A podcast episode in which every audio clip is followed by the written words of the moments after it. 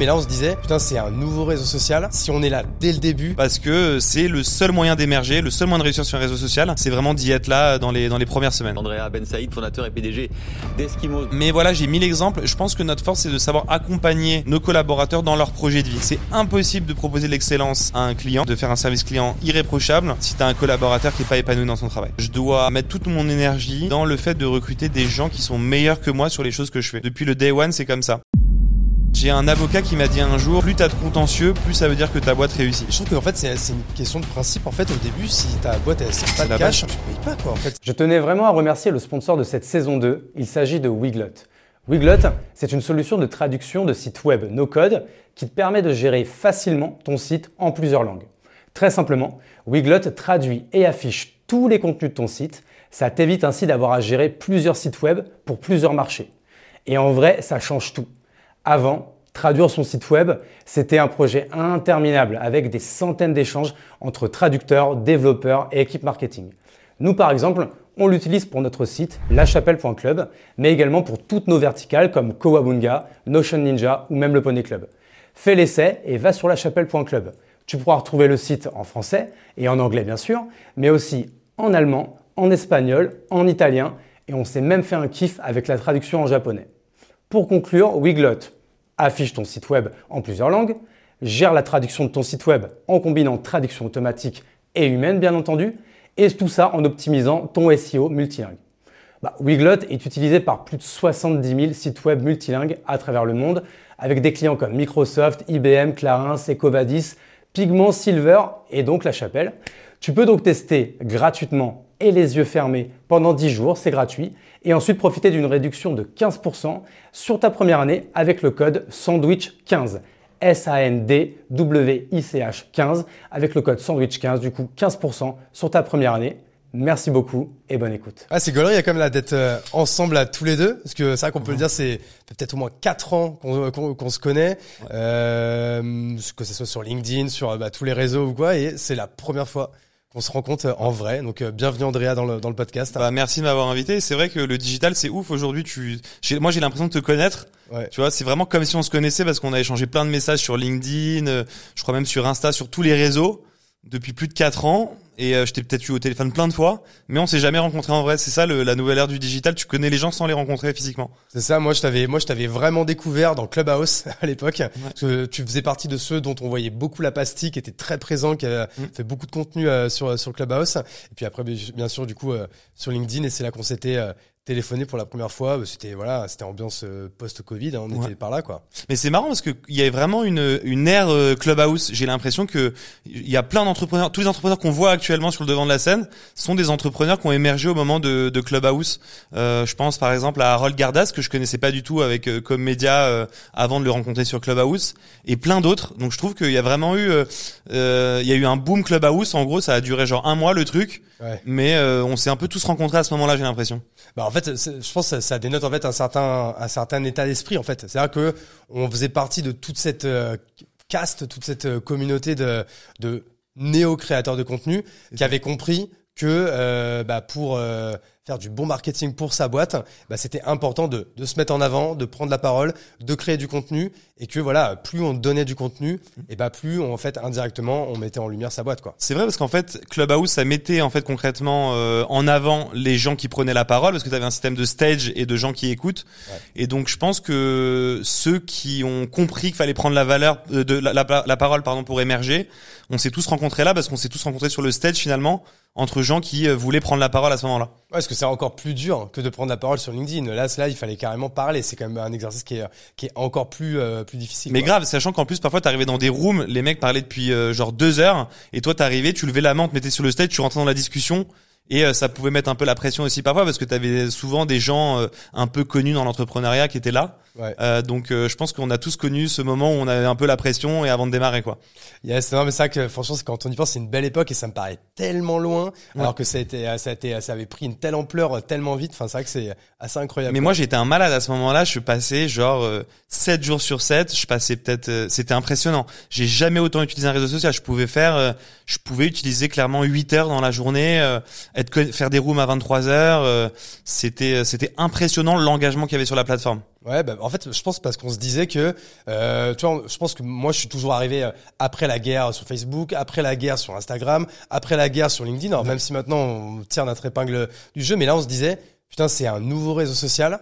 Si on est là dès le début, since day one, mais qu'avec justement encore une fois tous les conseils qu'on donne aux gens qui veulent se lancer dans la création de contenu, bah, la première chose, à, qu'on, euh, premier conseil qu'on donne, c'est la rigueur et la récurrence. Et donc on y était Grave. tous les jours. Moi, pareil, pareil, je pense si j'y passais au moins 4 heures par jour et j'étais pas dans les plus vénères. hein, je Mhm. pense, hein, il y en a qui passaient vraiment toute la journée, quoi. Sachant qu'il y a une règle pour percer sur les réseaux sociaux, c'est être au début euh, du réseau social. Ah ouais. Donc en gros, quand tu comprends ça, quand il y a un nouveau réseau social, il faut y aller tout de suite comme un bourrin pour émerger. Parce que si t'as loupé le train d'Instagram, TikTok, LinkedIn, etc.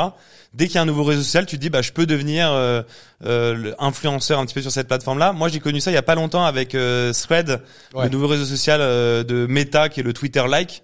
Quand ça a été lancé et que j'y ai eu accès, j'y ai directement passé beaucoup de temps parce que c'est le seul moyen d'émerger, le seul moyen de réussir sur un réseau social, c'est vraiment d'y être là dans les dans les premières semaines. Mais là, encore pire que Clubhouse, là, ça a été tué dans l'œuf en quoi? En 15 jours, en fait. Ouais, hein. c'est ça. En fait, t'avais accès, euh, t'avais un hack pour y avoir accès en Europe en te connectant euh, avec un VPN aux États-Unis. Ou alors tu mettais ton compte et tu mettais que tu avais un compte américain et puis euh, du coup c'est comme ça que tu pouvais télécharger l'appli quoi. Voilà, mais en fait, c'était pas encore live en Europe et donc quand on- ils ont vu qu'il y avait plein de Français sur la plateforme, ils ont pas compris et là ils ont bloqué Ils directement. nous ont euh, tège tous ouais. du jour au lendemain quoi. Mais toi aussi, t'as été dessus du coup? Ouais bah pareil et franchement et, et c'est vrai que c'est marrant parce que d'un coup tu prends les nouveaux codes et c'est vrai que j'étais là et j'étais je postais euh, 15 fois par jour dessus quoi dès que tu avais une Ah idée ouais, c'était euh, en fait aujourd'hui quand avec quand on nous on a l'habitude de LinkedIn dès qu'on a une idée on la note et on, du coup on la travaillera quand on sera sur son, notre slot euh, d'écriture ou quoi enfin selon les organisations de, Mm. de chacun alors que là c'était euh, t'as une idée t'essaies de la mettre en forme en fait tu- c'est comme si le- l'exercice était de faire seulement des accroches Exactement. sans mettre le corps. Ouais. Et en fait, et tu pouvais le mettre. Et puis, euh, bah,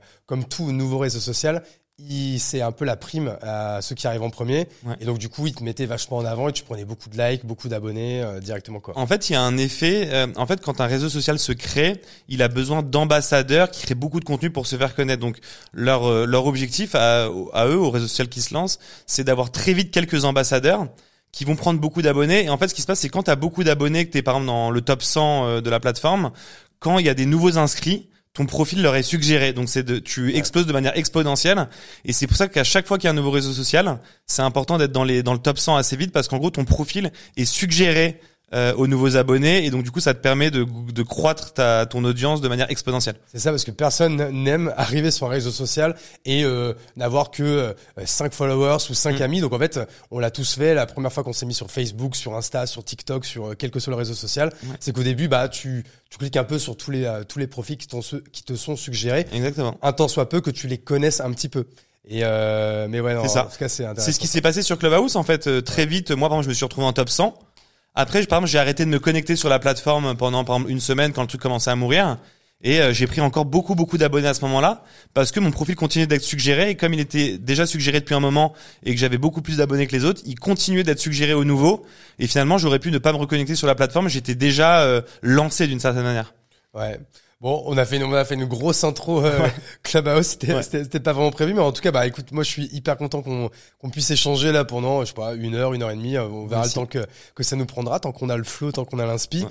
Euh, bah pour parler euh, ton parcours, pour parler bah euh, pour parler de toi, pour parler de d'Eskimos, mais euh, mais pas que, euh, parce que c'est ça que moi l'image que j'ai de toi, c'est en fait en Andréag un mec du SEO, donc euh, expert en SEO, Mm. qui est passé de freelance à agence euh, très rapidement et surtout qui a, je pense que tu fais partie des quelques-uns euh, en France qui a réussi en fait à très rapidement un peu scaler son agence. Mm. Parce que, euh, combien, combien aujourd'hui, combien de salariés, combien de chiffre d'affaires euh, Eskimos? Alors euh, cette année, on va être plus de 200 collaborateurs et pour à peu près euh, 30 millions d'ARR. Ok. Et avec euh, du coup une euh, rentabilité, je sais pas si, euh, si les chiffres sont publics On ou. euh, communique pas dessus, mais euh, les rentabilités sont plutôt bonnes dans le conseil. Euh, en 2015, par exemple, je faisais 150 000 euros de chiffre d'affaires. C'était ma première année, on va dire, d'exploitation, et je gagnais déjà de l'argent. ouais. Euh, et c'est pour ça que c'est un modèle intéressant, le, le modèle de service. Moi, j'encourage les jeunes à se lancer dans cette industrie-là aussi, parce que pour un premier business, c'est génial. T'as pas forcément besoin de lever de fonds pour créer du stock, pour créer de la tech. Euh, tu vends du savoir-faire, de la matière grise. Et donc, si tu as ce savoir-faire-là et cette expertise, tu peux directement avoir de la marge dès ta première année. Et c'est quand même relativement plus sain, surtout quand on sait que l'argent euh, euh, n'est plus gratuit comme ça a pu l'être euh, il y a quelques années. Ouais, donc en fait c'est ça qui va être intéressant donc de parler un peu de donc Eskimo ça a 8 ans 8 9 Ouais, ans. 2015, ouais. Alors après, moi, j'étais de 2010 à 2015 en freelance. Voilà. Je gagnais entre 2 et 4 000 euros par mois. Et en 2015, j'ai créé ma, j'ai, j'ai, j'ai- je, suis- je suis sorti de chez moi parce que j'étais en freelance. J'ai pris mes premiers bureaux, j'ai recruté mon premier euh, stagiaire et on a fait 150 000 euros de chiffre d'affaires en 2015, 500 000 en 2016, 1 million en 2017. Donc après, après, on était lancé. Voilà. Et pendant ces euh, huit ans euh, de, de vie d'agence, bah, il, il s'est évidemment passé beaucoup de choses. T'as donc t'as passé, on l'a dit, t'as passé des steps, que ce soit des steps en termes de chiffre d'affaires, des steps en termes de, bah, en termes de nombre de salariés et toutes les problématiques de culture que ça implique. Parce que je sais que t'es euh, J'allais dire, t'es très impliqué, mais c'est un sujet qui te, qui te tient pas mal à cœur. Je t'ai vu pas mal euh, euh, réagir sur euh, sur ce sujet. Mm. Je vous ai déjà entendu en parler Mm. beaucoup avec avec Olivier, mon associé de C'est de, de, de chez Kimono. Euh, alors, je crois qu'il y a déjà eu aussi des, des euh, il y a, vous avez, t'as déjà fait du M&A, t'as déjà racheté des boîtes, Ouais. t'as déjà failli aussi te faire racheter, C'est ça. t'as déjà failli J'ai lever petit des peu fonds, fait pas mal de choses, fonds, ouais. pas lever des fonds. J'ai fait plein de choses. Ouais. En tout cas, sur le premier sujet, effectivement, je fais partie des entrepreneurs qui pensent que la culture est le premier moteur de croissance. Ouais. Euh, donc toi qui es associé dans Kimono, tu, tu sais de quoi je parle. Ensuite, effectivement, j'ai un petit peu tout vécu. En 2019, quand j'avais à peu près 29 ans, il y a un groupe qui m'a proposé à peu près 30 millions d'euros pour me racheter. Et donc là, ça m'a fait me poser une question existentielle. J'avais 29 ans. euh, et je pouvais avoir assez d'argent pour moi et mes futures générations. Donc je me suis dit, qu'est-ce que je veux vraiment faire? C'est quand tu obtiens les choses que tu as toujours voulu, que tu te poses vraiment la question de qu'est-ce que tu as vraiment envie. Donc euh, j'avoue que j'étais assez séduit par cette offre-là.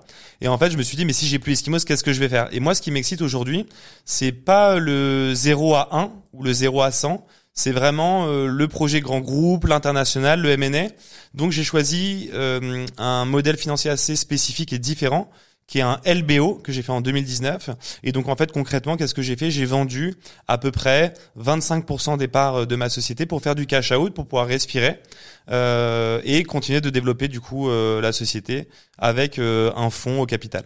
Ouais, ça, le, le LBO, bah, je pense, on, on en reviendra, mais justement, c'est en plus un sujet qu'on avait, dont on avait parlé avec euh, Guillaume Moubèche, Ouais. de l'Emlist, hein, qui avait refusé une levée de fonds. Donc toi, tu as refusé un rachat, lui, il avait refusé une levée de fonds. Mm. Donc, une levée de fonds, hein, c'est plutôt euh, tu euh, un fonds ou des business angels ou euh, quel qu'il soit, en fait, donne de l'argent à ta boîte pour prendre une part de la capitalisation, mais l'argent, du coup, n'est pas pour le ou les fondateurs, C'est ça. elle est pour la boîte, en fait, pour te servir à, à faire de la croissance.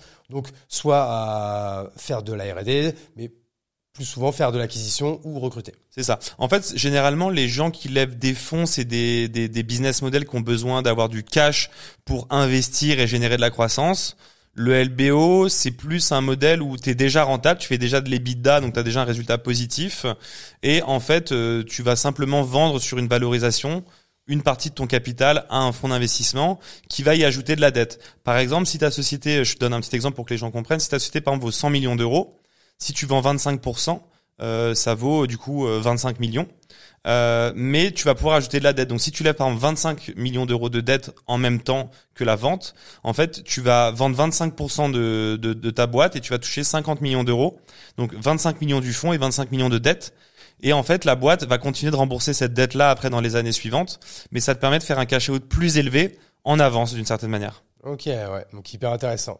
Donc ça, voilà, donc je pense que l'idée c'est de repartir en 2015 et même peut-être en, Ouais. même peut-être un petit peu avant Ouais. pour raconter en fait comment en fait tu t'es intéressé en fait à, au SEO. Alors on va même expliquer ce que c'est le, le SEO. Alors moi je vais l'expliquer avec mes mots. Euh, Pour moi le SEO en fait c'est le, le référencement naturel. hein. C'est comment se faire aimer par Google, comment en fait gagner des clients en étant euh, en haut des, euh, des recherches sur Google euh, sur tel ou tel mot clé ou telle ou telle expression, telle ou telle phrase, telle ou telle longue traîne. Enfin il y a plein de mots de vocabulaire comme ça. Et là on va dire que mes compétences s'arrêtent. Je pense que Mm. tu en parleras un peu plus toi euh, Ouais, après. c'est exactement ça. Comment toi tu comment tu c'est quoi ta rencontre avec le SEO Comment euh, comment ça se passe? Alors déjà, moi j'adore faire des podcasts parce que j'adore à chaque fois revenir sur cette période. Ouais. parce que j'ai une histoire pour moi un peu atypique. Quand je me suis lancé dans le SEO en freelance en 2010, mon ambition, et je le dis dans tous les podcasts, c'est de gagner 2000 euros par mois, de créer des sites, ce qu'on appelle des muses, de les automatiser, de gagner 2000 euros par mois.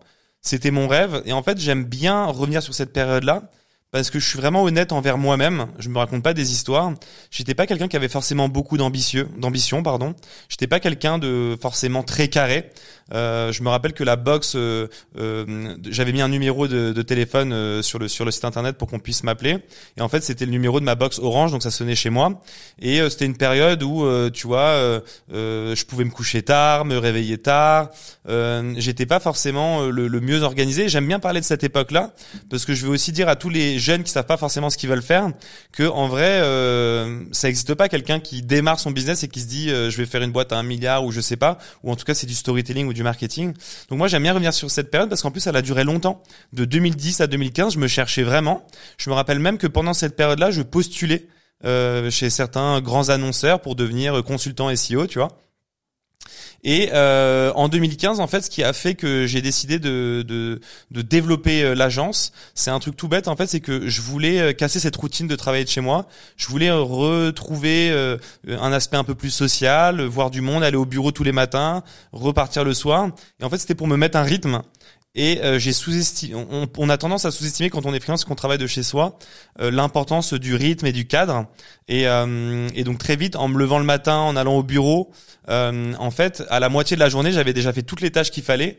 Et donc l'autre moitié de, journée, quand j'étais chez moi et que j'allais plutôt appeler un ami, euh, regarder un film, jouer au poker sur Internet, bah là j'étais enfermé dans un bureau. Donc je me suis dit, bah je vais développer le business. Donc j'allais sur LinkedIn, je commençais à prospecter. Et en fait, ça a accéléré mon business. Donc euh, donc voilà, j'aime bien revenir sur ce moment-là parce que euh, ça a duré longtemps. Et après, quand j'ai fait 150 000 euros de chiffre d'affaires en 2015, l'ambition c'était juste de doubler l'année d'après. Enfin, tu vois, ça s'est vraiment fait étape par étape. Ouais.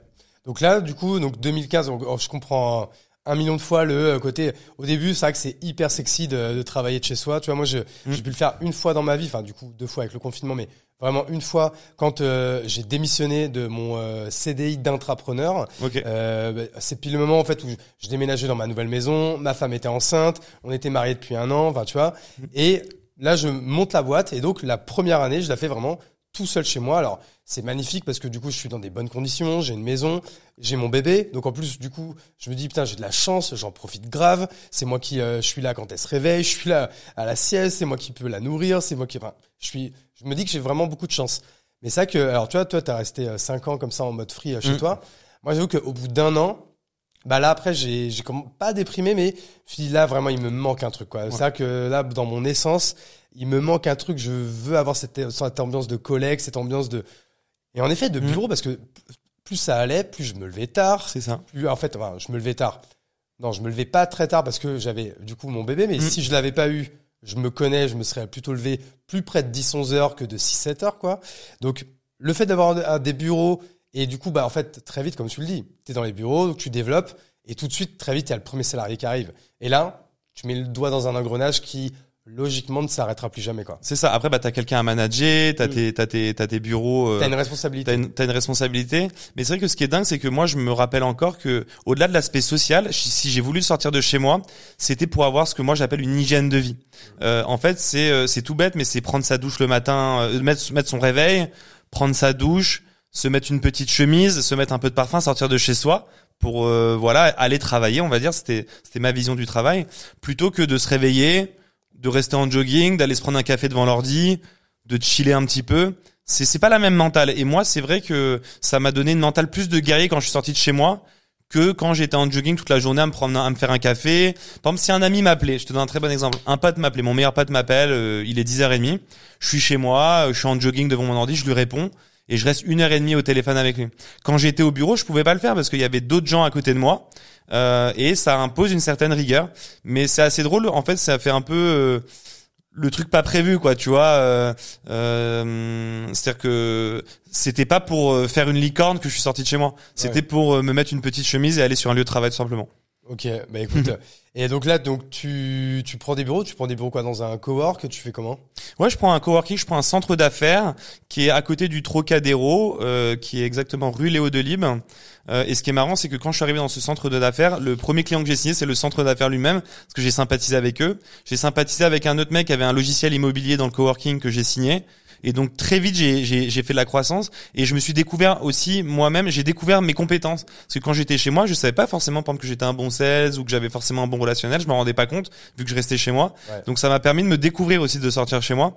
En fait, tout s'est ouvert quand je suis sorti de chez moi concrètement. Donc si on essaie un peu de maintenant de, de, de raisonner un petit peu par étapes, donc euh, là on sent que 2015 c'est un vrai milestone, Ouais. et tu dirais que la, la première étape c'est quoi? Genre bah, si, si déjà on prend des étapes annuelles 2015-2016, c'est quoi? Donc là tu montes l'agence, tu vas faire ton premier euh, ton premier euh, pour ton premier euh, bilan, ton premier compte de résultat euh, euh, fiscal. Est-ce que là au bout d'un an tu as déjà je sais pas un, deux, trois, quatre salariés? On est sur sur quel type de, de KPI à ce moment-là? En fait, ce qui est dingue, et c'est, enfin, c'est la raison pourquoi je pense que avec Eskimos, je vais aller très loin, c'est qu'en fait, tout a été des étapes pour moi. Vu que j'ai commencé de zéro. Euh, et que j'avais jamais travaillé en agence avant et que j'avais jamais été salarié dans une boîte, tout a été une étape. Euh, recruter un stagiaire, c'était une étape. Euh, louer des bureaux, c'était une étape. Gérer un client, c'était une étape. Aller faire une propale à un client, c'était une étape. J'ai tout appris sur le terrain et c'est ce qui fait que je pense que je vais pouvoir aller très loin. C'est que j'ai une capacité à justement euh, apprendre sur le terrain et aux différentes étapes à m'adapter. Et c'est ça ma grande force. Je me rappellerai toujours, par exemple, un jour j'étais sur un appel d'offres où j'ai dû aller pitcher un grand groupe et euh, pour te dire à quel point je savais pas comment le métier d'agence euh, fonctionnait, je suis arrivé avec euh, mon dossier que j'avais préparé, qui était sûrement d'ailleurs le dossier le plus technique, le meilleur, mais euh, j'avais imprimé des feuilles A4 que j'avais fait relier euh, chez l'imprimeur comme quand on était à l'école. Euh, et euh, quand l'appel d'offres a démarré, que j'ai dû me présenter, les gens ont branché le, tu sais le, le comment on appelle ça le le, le, le rétroprojecteur pour projeter le PowerPoint. Et en fait, ils ont très vite compris que j'avais pas de PowerPoint et que j'ai déposé mon mon mon mon, docu, mon, mon mon dossier relié Ouais. à chaque personne, donc il y avait des dossiers pour tout le monde. Et voilà, je leur ai présenté avec page par page, comme ça, c'était des, des fichiers A4. C'était un format qui était pas du tout adapté. J'ai compris que ça, ça allait pas marcher très vite. Et pour te dire, j'avais même pas compris ce qui, j'avais compris qu'il y avait un froid euh, sur le moment, mais j'avais pas compris où il était. Je me disais, mais qu'est-ce que j'ai fait de mal? Pourtant, j'ai le meilleur dossier. Pour moi, j'allais gagner dans ma tête, tu vois. Euh, et au fur et à mesure, j'ai appris. Donc, tout ça pour te dire que tout a été une étape pour moi. Et encore aujourd'hui, j'ai des étapes. Euh, mais je pense qu'un bon entrepreneur, c'est justement de ne pas avoir d'idées reçues, de savoir se remettre en question et de s'adapter justement à chaque nouvelle problématique, se remettre en question et essayer de trouver la meilleure solution en apprenant sur le terrain. Alright, ok. Donc du coup là, t'es dans ce centre d'affaires, tu prends très vite ton premier stagiaire, peut-être bien un deuxième, un troisième. Mm. Et euh, à quel moment, pareil là, si, ça va être quoi, on va dire le premier vrai milestone, tu vois quand même, qui euh, qui euh, qui est passé? Et en fait, quelle, quelle vraiment quelle étape euh, tu passes dans Eskimos où tu dis là, ok, là maintenant on va passer dans une autre dimension? Hum, comme j'ai commencé de zéro et que j'étais tout seul, déjà avoir euh, un premier stagiaire et ensuite euh, un alternant, euh, c'était déjà un, un milestone dans le sens où euh, j'avais une équipe. Pour moi, c'était assez fou. Donc je pourrais pas te dire quel a été vraiment le moment parce que aussi ma boîte je l'ai développée un peu comme une fourmi de manière progressive, Ouais. euh, toujours dans l'ombre, petit à petit. J'ai toujours attendu d'avoir de nouveaux clients avant de recruter de nouveaux consultants. J'ai toujours été rigoureux, j'ai été la tête dans le guidon et donc euh, je me rappelle pas d'une grande étape Ouais. euh, si peut-être une grande étape, je m'en rappelle de celle-là. Je crois que c'est 2018, autour de 2018, je crois, ou 2019, où en gros euh, on a pris un plateau euh, de plus de 500 mètres carrés à Boulogne et j'avais brandé tout le bureau euh, avec euh, des citations sur les murs, la Voilà, mascotte êtes- sur les murs. Vous êtes combien là déjà Là, à ce moment-là on doit être euh, peut-être, euh, je pourrais pas te dire, peut-être 30, 40. Ah ouais, donc là vous êtes déjà quand même. On a déjà bien évolué, mais ça m'a marqué parce que c'était un grand bureau que j'avais brandé. Euh, ça ressemblait vraiment à une, une grosse boîte déjà pour moi dans ma tête, d'où je venais. Euh, donc j'avoue que c'était impressionnant. Ce- Ces bureaux-là m'ont impressionné et j'ai réalisé à ce moment-là parce que quand t'es la tête dans le guidon, en fait, tu réalises jamais vraiment où t'en es. euh. Ouais. Parce que toi au début, donc euh, j'ai j'ai bien compris qu'au début tu as, tes premiers clients. D'ailleurs, com- comment tu les chopes tes premiers clients? C'est quoi? C'est euh, parce que je pense qu'il y a pas Malte, il y a pas tout ça à l'époque. Comment comment tu fais? Alors, j'avais deux pistes euh, principales. La première, c'est euh, le sales. J'étais moi-même le sales et j'essayais de travailler dans mon réseau. Ce qui est bien quand tu fais du SEO, c'est que tu touches tout le monde. N'importe qui qui a un site internet a besoin de se référencer. Donc très vite dans un dîner ou quoi que ce soit, euh, en fait, je peux vendre une prestation n'importe quand dès que je parle à quelqu'un. Et le deuxième, euh, la deuxième raison qui est la plus grosse, je pense, c'est que j'ai moi-même référencé mon propre site. J'ai fait une stratégie d'inbound marketing sur Eskimos et très vite, je me suis référencé premier sur tous mes mots clés. Et en fait, il y a un truc, c'est que quand tu recherches une agence SEO, en tant que prospect, tu tapes agence SEO sur Google, tu te dis si il y a une agence qui est première, c'est qu'elle fait bien son métier. Ouais, franchement, est-ce que un jour quelqu'un a tapé agence SEO et a choisi une agence SEO qui était en page 3 Je pense pas. Bah, je pense pas. Et en fait, ça a été notre marque de fabrique et je l'ai beaucoup marketé. Mes concurrents en avaient d'ailleurs un peu marre. Ils trouvaient que je communiquais trop. Euh, et en fait, on est premier sur agence SEO depuis plus de 5 ans peut-être 7 ans. Depuis le début en fait j'ai consolidé cette position. Et en fait euh, ce qui est dingue c'est que au-delà d'être premier ce qui est génial c'est qu'il y a un biais euh, psychologique sur euh, mon métier qui est que les gens recherchent un cordonnier bien chaussé. Ils se disent si lui est premier dans son industrie où il y a que des experts où ça doit être le plus difficile c'est que c'est les meilleurs. Ouais ouais ok. Donc ça quand même assez smart. Donc en fait Très vite, toi, quand même, t'as été un, alors, j'ai compris quand même que t'es pas, t'es pas un mauvais sales. Le sales, c'est quelque chose qui te, qui te plaît. Mm. Mais alors après, peut-être l'outbound, peut-être un peu moins. Je sais pas, au début, quand toi, tu t'estimes être un bon sales du côté humain. C'est-à-dire que là, je suis en face de toi. Tu vas me vendre une prestation euh, SEO. Mais est-ce que, à cette époque, t'es, euh, t'es un, on va dire, t'es un bon gross, même si on n'utilise pas encore un petit peu, on commence à utiliser un peu cette expression. Est-ce que tu sais aller chercher euh, des, euh, des, des clients en, en gloss, en outbound, en vraiment démarchage pur tech? Je sais pas si je suis un bon sales.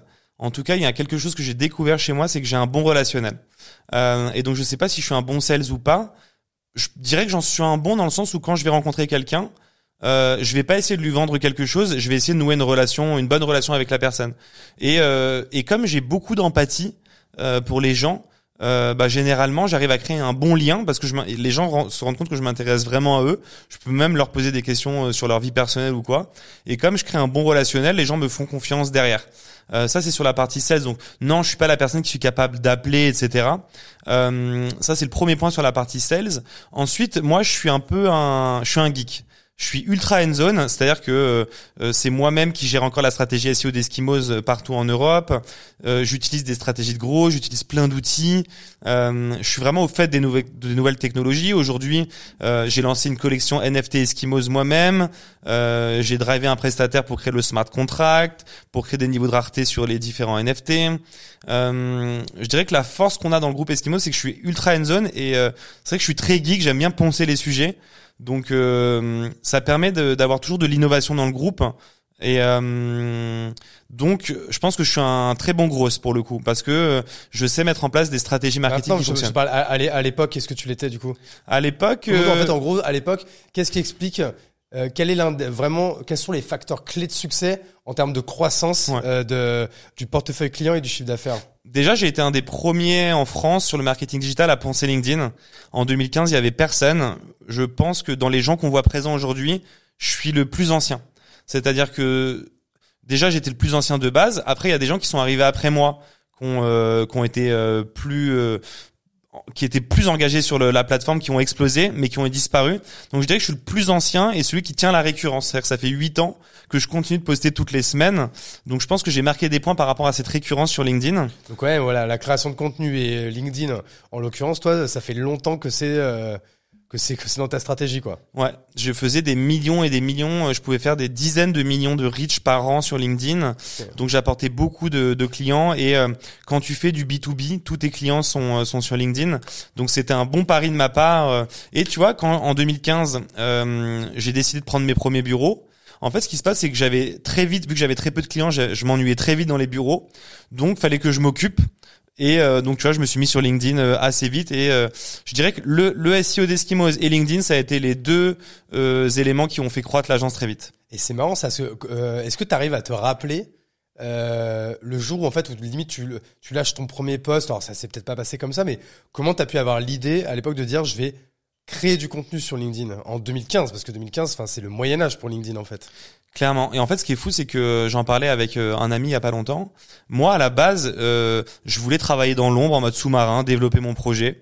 J'ai toujours vu le business comme ça, être un peu un doueur, pas du tout dans le, tu vois, dans, la lumière. Et en fait, malgré moi, en postant sur LinkedIn, je suis devenu connu. J'ai pris goût à ça. J'ai vu que ça m'apportait du business, mais l'objectif, ça a toujours été de créer du business et euh, quel que soit ce que je dois faire. Et euh, là, pour le coup, euh, LinkedIn, ça, ça a très bien fonctionné et ça m'a mis sur le devant de la scène alors que c'était pas du tout mon objectif à la base.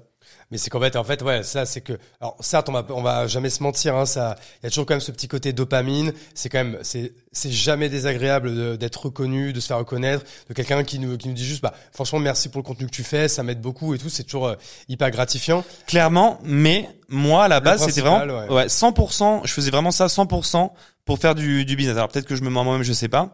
Euh, mais euh, Je te dis, c'est que indirectement, quand même, c'est une, c'est un, en fait, c'est un, j'allais dire, un dommage collatéral qui est agréable, qui est positif. exactement, c'est un Mais de dommage collatéral qui est de positif. la manière business, quoi. Exactement, c'est un dommage collatéral qui est positif. Ok. Ok, donc bah écoute, très bien là, très bien là-dessus. Donc c'est à dire que quand même très vite, t'as une stratégie SEO, t'as une stratégie de création de contenu euh, Ouais. LinkedIn.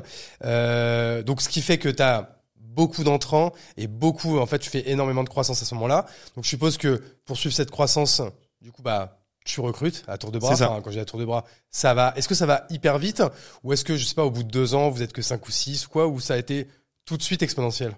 Non, ça va vite parce qu'on a fait 100% de croissance pendant euh, peut-être 5 ans. Mm. Donc 100% de croissance, c'est dur à gérer quand faut gérer les clients en même temps.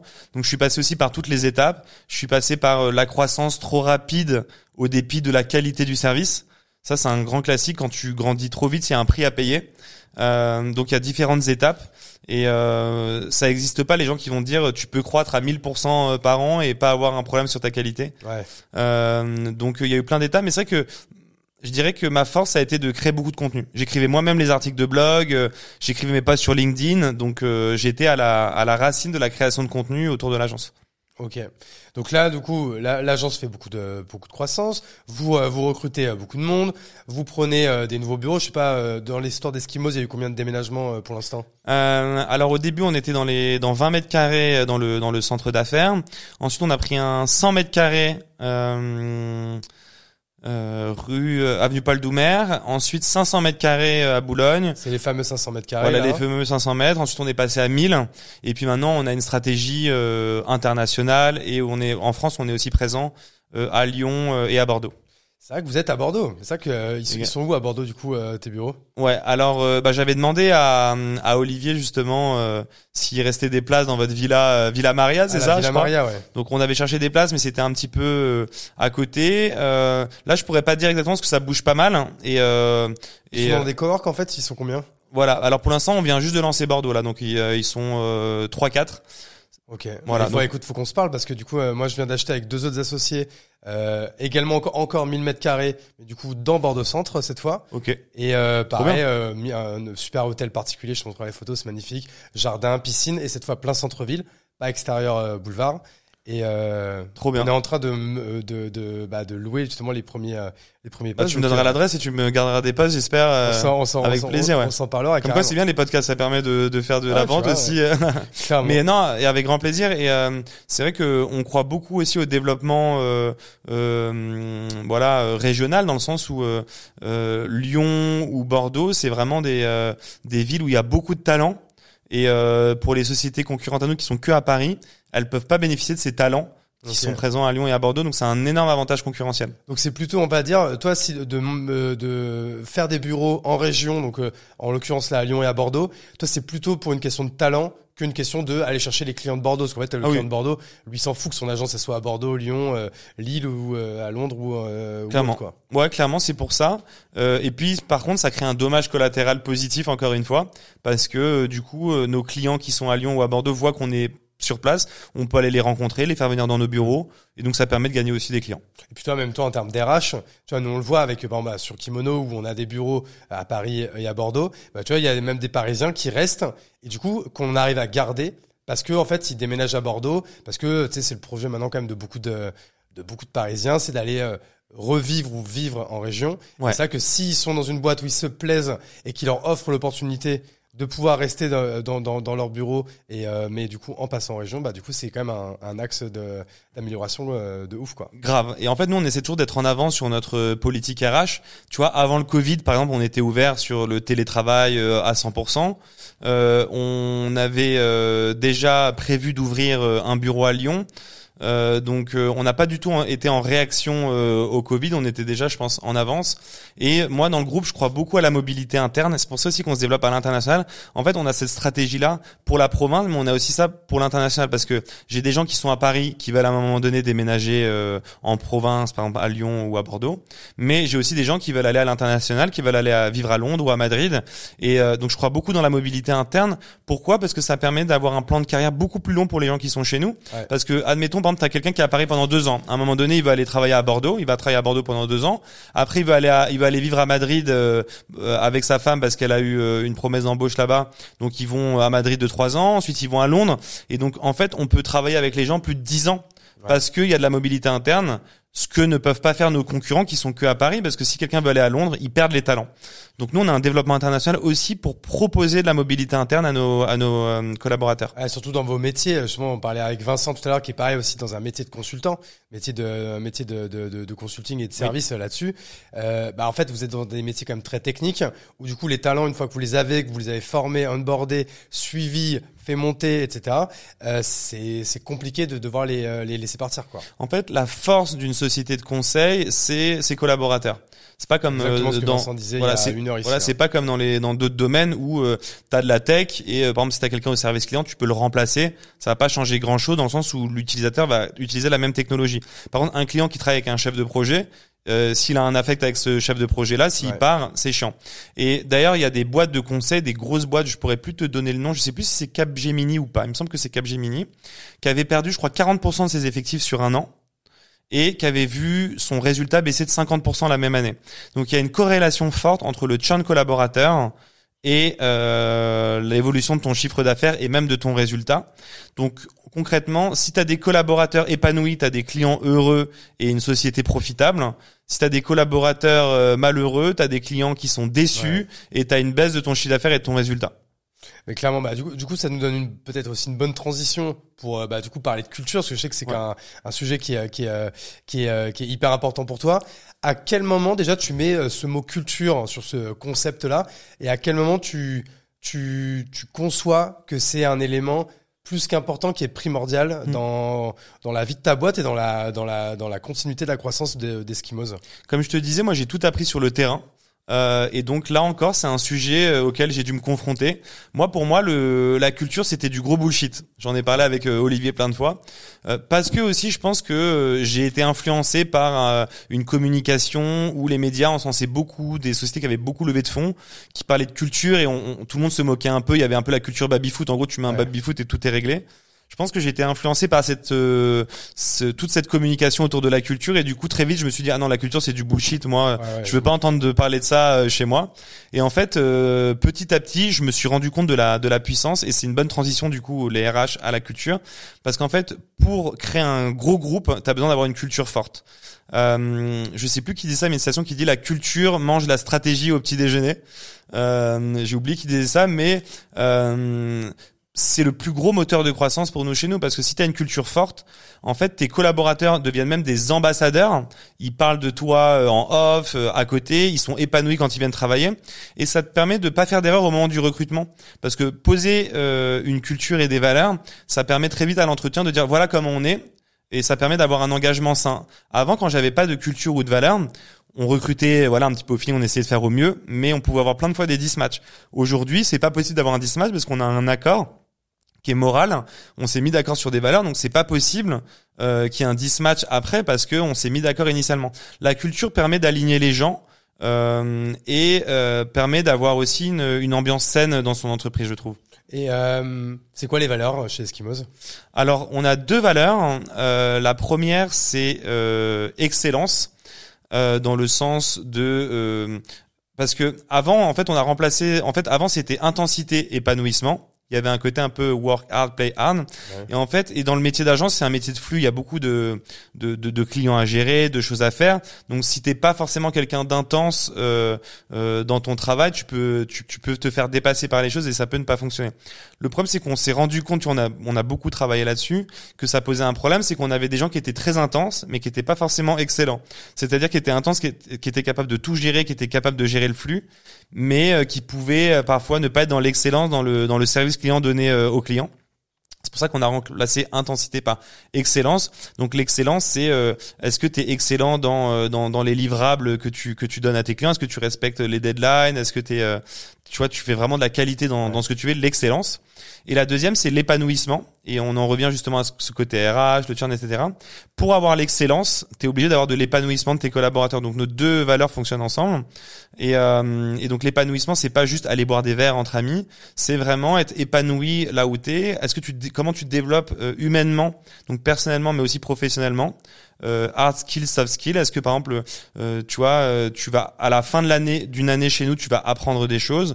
On, on donne la possibilité à nos collaborateurs, par exemple, d'apprendre l'anglais. Euh, on a un maximum de choses en place, donc je vais pas te, te, te donner tout maintenant, mais euh, c'est pour une expérience collaborateur qui est positive et qui se sentent le, le mieux dans la société. Ouais, mais après, si, ça peut être, ça peut être sympa de pas de rentrer dans le détail, mais par exemple, est-ce que tu as des, des, exemples concrets ouais. euh, pour donner à l'audience justement de qu'est-ce que tu mets en place justement pour qu'il y ait cet épanouissement-là? Euh, Pour l'excellence, je pense qu'on y reviendra après. Euh, pour l'excellence, je suppose que bah, c'est tout ce qui va être sur les processus de recrutement, d'onboarding, de formation, de suivi. Ça, on pourra en parler juste Mm. après. Mais sur la partie épanouissement, du coup, comment tu fais Enfin. Je sais pas si t'as, je te donne pas de donner un bullet point de, de Ouais. 10 points, mais c'est quoi ceux qui te viennent en tête Je là, pense que pour donner de l'épanouissement aux gens aujourd'hui, il faut savoir de leur donner de la liberté et il faut savoir être souple dans sa manière de faire. Le gros avantage que j'ai avec Eskimos, pour, euh, contrebalancer justement là. le gros avantage que j'ai avec Eskimos, c'est que moi, de, j'ai une nature très rigoureuse, mais je suis à la fois très souple. Je te donne un exemple. Il y a une personne chez nous qui était là depuis longtemps, qui cartonnait, qui voulait faire euh, le tour du monde, qui voulait faire une année sabbatique avec son copain. Euh, je pense qu'il y a plein d'entreprises qui auraient dit bon bah tu fais ton truc et puis c'est fini. Nous ça s'est pas du tout passé comme ça. On lui a dit bah tu fais ton euh, ton année sabbatique et euh, dans un an on t'attend, on te réouvre un poste pour que tu puisses revenir un an plus tard. Ça c'était écrit? Enfin, comment ça s'appelle? C'était un accord. Alors je ou, pourrais euh, pas dire dans les détails parce que c'est c'est c'est pas moi qui ai géré ça directement, mais en tout cas c'était un accord moral. Donc la personne est partie un an. Elle est revenue. Aujourd'hui, c'est une des personnes qui cartonne le plus parce qu'on lui a donné cette souplesse-là. On a quelqu'un qui voulait aller vivre euh, avec sa femme euh, en Écosse. euh, et euh, mais, mais qui se plaisait toujours dans la dans la boîte, on l'a laissé aller travailler là-bas, 100% euh, en télétravail. On a, euh, j'ai mis l'exemple comme ça, mais donc du coup c'est pour ça qu'à chaque fois c'est des cas sur mesure. Après, pour te parler de manière un peu plus globale, on met un maximum d'outils dans la boîte pour que ce soit confortable de travailler dedans. C'est des trucs tout bêtes, mais on met des outils, euh, des outils de marché euh, pour gérer ta mutuelle, par exemple. On va avoir des, des outils comme Alan pour gérer tes congés, tes demandes d'acompte, des choses comme ça, Payfit. On va travailler par vendredi, ça c'est génial, ça te permet de euh, faire partie d'une association de, pro- de projets associatifs tous les vendredis. Donc euh, si euh, tu peux, en fait, à vendredi te présente des projets et les équipes choisissent voilà les projets qui lui tiennent à cœur et elles participent à des projets associatifs. Ça, ça permet vraiment d'avoir un épanouissement parce que tu vois quand tu donnes aux gens, ça n'a rien à voir avec Eskimos, bah tu te sens tu te sens mieux aussi. voilà. Mais voilà, j'ai mis l'exemple. Je pense que notre force, c'est de savoir accompagner nos collaborateurs dans leur projet de vie. Je dirais que c'est ça notre grande force. L'épanouissement, ça passe par là. Euh, on a par exemple euh, deux personnes de chez nous qui se sont rencontrées chez Eskimos, euh, qui vont se marier, qui ont voulu aller habiter à Londres. Donc ils se sont rencontrés chez nous. Maintenant, ils vont aller habiter à Londres. Euh, voilà, ils prévoient d'avoir un un enfant maintenant. Et ce sera le premier, voilà, le premier bébé mais- mais Ça, c'est sympa et c'est c'est pas le seul couple qu'on a créé. Ça, c'est une de mes plus grandes fiertés. À chaque fois, je me dis putain, c'est génial qu'on ait réussi à créer ça. J'ai eu le premier bébé kimono qui est né il y a, il y a quelques mois aussi. Ah là, énorme. très- très ça, je trouve que c'est une grande fierté, ça. Mais j'ai trouvé que c'était euh, d'une arrogance sans nom. Ils ne l'ont pas appelé Hugo. Bon, Ouais, c'était une fille. Je veux Ils bien. l'ont appelé bon, Olivier. non, ils l'ont pas appelé. Non, c'était une fille. Ah, c'était une fille, donc je, peux comprendre. Mais du coup, ouais, t'es très fier de ça. Mais euh, que tu peux faire rencontrer des gens et dire que tu as participé indirectement quand même à, à quelque chose d'important. en fait, l'épanouissement, c'est c'est un sujet tellement profond. En fait, ça demande de de choses bêtes, hein, mais d'avoir de l'empathie envers les gens avec qui tu travailles. Parce que quelqu'un qui est pas foncièrement bienveillant, ça se voit, je pense. Un manager qui veut faire bluff entre guillemets, il va se faire cramer. Donc c'est juste avoir de l'empathie, être à l'écoute. Euh, tu vois, moi j'ai des collaborateurs parfois qui me disent, écoute, là je suis dans une période compliquée, qui nous parlent de leurs problèmes perso, euh, qui euh, aimeraient euh, avoir un peu moins de charge de travail. Après le point, le lendemain, on, on change des clients de son portefeuille, on lui diminue sa charge de travail, le temps qu'il aille mieux. Ça peut durer un mois, deux mois, trois mois, quatre mois. Donc c'est vraiment s'adapter avec les gens avec qui tu travailles. Euh, mais je dirais que la valeur principale d'Eskimos, c'est l'épanouissement, parce qu'elle permet de servir l'excellence. C'est impossible de proposer l'excellence à un client, un, de faire un service client irréprochable si tu as un collaborateur qui est pas épanoui dans son travail. C'est impossible. Alright. Et ça, du coup, euh, donc aujourd'hui, vous êtes, euh, il y a environ 200 salariés. Ouais. Et toi, pareil. Donc là, ta place en tant que CEO, mais dans le sens managérial euh, du terme. Comment, parce que c'est c'est quand même violent, hein, même si ça a duré 7 ans. Euh, en 7 ans de passer de 0 à 200, je suppose qu'il y a quand même pas mal de paliers. Euh, toi, en plus, qui du, euh, du- de base, t'étais quand même euh, le freelance en jogging dans, dans son appart. Ça, ouais. Euh, comment comment tu l'as vécu ça, toi, cette évolution?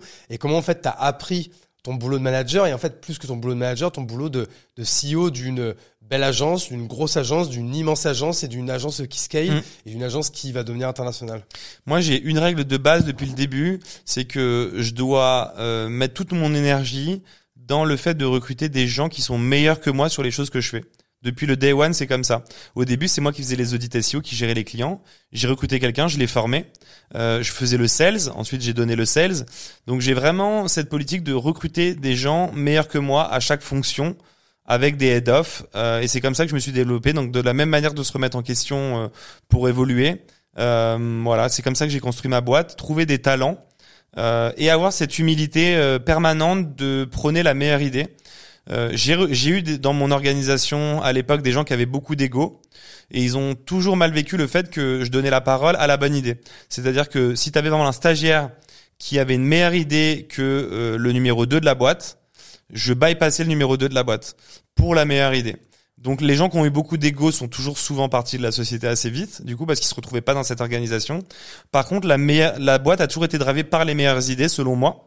Euh, et euh, c'est pour ça qu'aujourd'hui, même avec mon mon directeur général, le numéro 2 du groupe, euh, on se on se clash souvent, mais euh, dans le bon sens du terme, en, en rigolant, parce qu'on se dit les choses, on a une relation très saine, on se classe, on se clash jusqu'à ce qu'il y ait la bonne idée.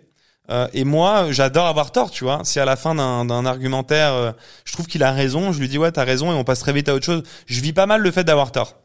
Et t'as as donné beaucoup de part à des gens de ta boîte, à tes à tes six levels. À... Je suppose qu'aujourd'hui, en fait, toi, ton ton management direct, c'est quoi? C'est cinq ou six personnes peut-être? Alors dans le groupe, on se rend pas compte, mais Eskimos Group, c'est à peu près neuf filiales aujourd'hui dans le groupe. Ah oui. ok, Donc, dans chaque- des étapes là. Voilà, dans chaque filiale, il y a un, un directeur, euh, un managing director, quoi, un directeur général. Donc, euh, moi, je suis essentiellement en lien avec mon directeur général, Tom, qui est d'ailleurs le premier stagiaire euh, d'Eskimos. C'est ça. Je Tiens crois à que le j'avais dire, ouais. vu ton post là-dessus. Ouais, c'est un des postes qui a le mieux marché, celui-ci. Euh, c'est le premier stagiaire euh, de la société. Aujourd'hui, c'est lui qui gère les rachats à l'international et qui gère toute la boîte. Et C'est le DG Group en fait. C'est le DG Group. Voilà, c'est le numéro 2 du groupe, mais il gère effectivement euh, euh, tous les directeurs des filiales. Donc c'est vraiment le directeur général groupe et mon CFO. C'est les deux principales personnes que j'ai. Puis après on a un managing director par euh, par filiale. Et que tu manages directement, genre, est-ce que tu as des, des routines avec eux, des one-to-one, des points OKR, des choses comme ça avec eux, ou, ou non, c'est plutôt des points mensuels ou trimestriels? Alors nous on fait ce qu'on appelle des des CS, des comités stratégiques tous les mois avec nos filiales. Donc c'est une fois par mois un comité stratégique avec un PNL mensuel pour toutes les pour toutes les sociétés. Donc là, chaque DG de filiale, Fait un reporting. plus toi, je suppose ton DG, ton CFO, et puis c'est tout. Exactement. Voilà c'est ça. On fait un reporting et euh, voilà. CFO, hein, pour ceux qui euh, qui l'ont pas, c'est le c'est le on peut appeler ça aussi un DAF C'est ça. la française, c'est le directeur financier. C'est le directeur financier du groupe effectivement. Ok. Ok, donc euh, ça euh, c'est intéressant. Alors justement, on a t'as parlé justement qu'il y avait des filiales. Donc ça c'est peut-être une étape que du coup que j'ai euh, que j'ai loupé. En fait, à quel moment euh, t'es passé d'agence à groupe? Donc en fait, à quel moment tu t'es mis en fait à avoir plusieurs boîtes en fait euh, de manière hori- horizontale En fait, en 2019, quand j'ai fait le LBE et que j'ai pas décidé de revendre ma boîte euh, 30 millions d'euros à 29 ans, euh, je me suis dit bon bah maintenant que j'ai voulu rester là, va falloir que je trouve des nouveaux challenges. Et donc j'avais deux challenges. Le premier challenge, c'était de faire du M&A, donc de monter en compétence sur euh, comment racheter euh, des sociétés. Et le deuxième, c'était de faire de l'international. Euh, ça a été mes deux challenges et, euh, et donc du coup, euh, on, on- je me suis mis à accélérer sur ces deux sujets-là. Donc euh, screener des boîtes euh, en France et à l'international et racheter des boîtes. Euh, en deux ans, on en a racheté à peu près quatre.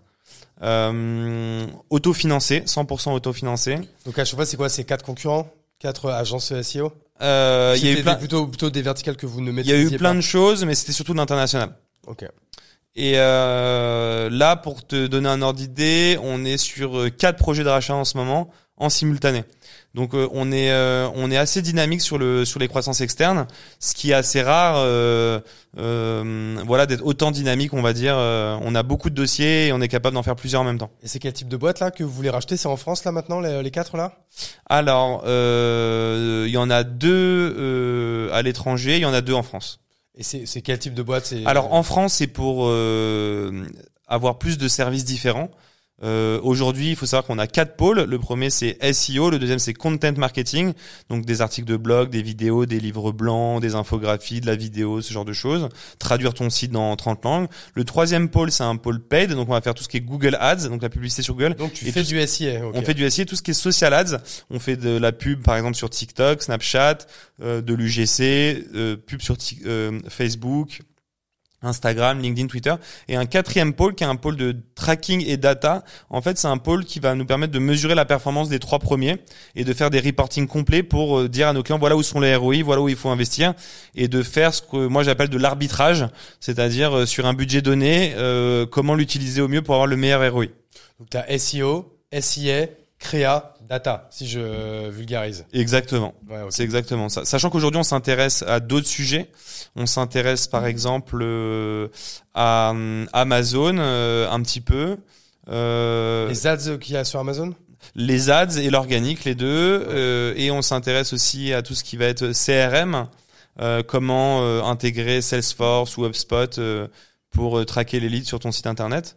Euh, et donc l'idée c'est de devenir un one-stop shop du digital. C'est-à-dire que tu viens chez nous, tu as le label Eskimo, donc tu as la rigueur de, de, nos process et de nos consultants et de nos outils. Euh, et on te permet de scaler euh, ta strate d'acquisition dans le monde entier sur tous les leviers. Tu veux devenir une suite en fait. Exactement, une suite. C'est pour ça qu'aujourd'hui on développe aussi beaucoup d'outils euh, maison euh, qui nous permet aussi de beaucoup de nous différencier de, nos, euh, de nos concurrents. Aujourd'hui, on a plus de 10 outils. Euh, on a un CTO, des data scientists, on, on a des outils d'IA, de machine learning, on a des choses très poussées qui nous permettent de maîtriser mieux que les autres les algorithmes des plateformes sur lesquelles on travaille pour avoir des performances qui sont bien meilleures. Ok. T'es apprécié toi sur ce sur ce marché ou du coup sur le marché du SEO t'es un peu l'homme à abattre qui prend tout? Sur le SEO, je suis l'homme à abattre qui prend tout. Euh, et euh, parce que on est euh, en France, il faut savoir que quel que soit le secteur, hein, c'est pas que le SEO. Quand tu viens avec tes grands sabots et que tu communiques un petit peu à l'américaine, t'es tout de suite mal vu. En fait, euh, je pense que c'est un. On, en a parlé euh, dans ce même studio justement avec euh, Alec Henry, qui me disait c'est dingue en France dès que tu prends la parole t'es mal vu. Et je lui disais mais en fait si tu regardes bien c'est génial, c'est un énorme boulevard, c'est une énorme opportunité. Vu que personne veut prendre la parole sur leur industrie, si toi tu le fais, tu peux te démarquer assez vite. Mais c'est vrai que le SEO c'était un métier un peu de de freelance où il n'y avait pas forcément de structure professionnelle qui s'était organisée autour de ce. Chacun avait ses secrets en fait. Chacun avait ses secrets, c'était un peu la black box, donc tu avais pas mal de freelance qui vend, qui étaient un peu opaques, tu vois, qui vendaient des stratégies mais sans dire ce qu'ils faisaient en disant juste voilà où t'es positionné. Donc nous on est arrivé avec du marketing, euh, euh avec beaucoup de communication. Donc euh, ça a dérangé, je pense, parce que d'une part, on a pris des parts de marché, et puis de toute manière, quand tu as un concurrent qui prend plus de place que toi, ça fait toujours chier, je pense. Ok. Et ça, toi, la, on va dire la concurrence, tu... Alors déjà, je vais te demander, est-ce que, est-ce que toi, c'est quelque chose qui te gêne? Est-ce que, enfin, il y a des... Euh, des coups de pute, il y a des choses comme ça, il y a des choses un petit peu vénères qui se passent, ou non, c'est assez classique et ça va, la confiance c'est de l'eau et c'est comme ça partout. Il y a de tout. Euh, il y a les, euh, je dirais qu'il y a, il y a de tout. Mais il y a par exemple une ancienne génération, euh, celle qui était avant la mienne, qui sont là depuis plus longtemps, qui ont le côté un peu vieille école, donc aiment pas le côté le jeune qui arrive, donc Toi, t'as quel âge qui essaie de tirer un peu dans les pattes. J'ai 34 ans là. je suis 89. Je suis 88. Je suis en fin d'année, ouais, 26 ah décembre. Okay. donc donc voilà, je, je il y a, cette vieille génération qui est euh, euh, un peu dérangée. Euh, voilà et puis tous ceux à qui on prend un petit peu des parts de marché c'est ça l'exemple que je cherchais en fait tu sais on était premier sur agence SEO on était premier sur tous nos mots clés il y a un concurrent qui a pas apprécié, qui nous a fait une attaque de négative SEO.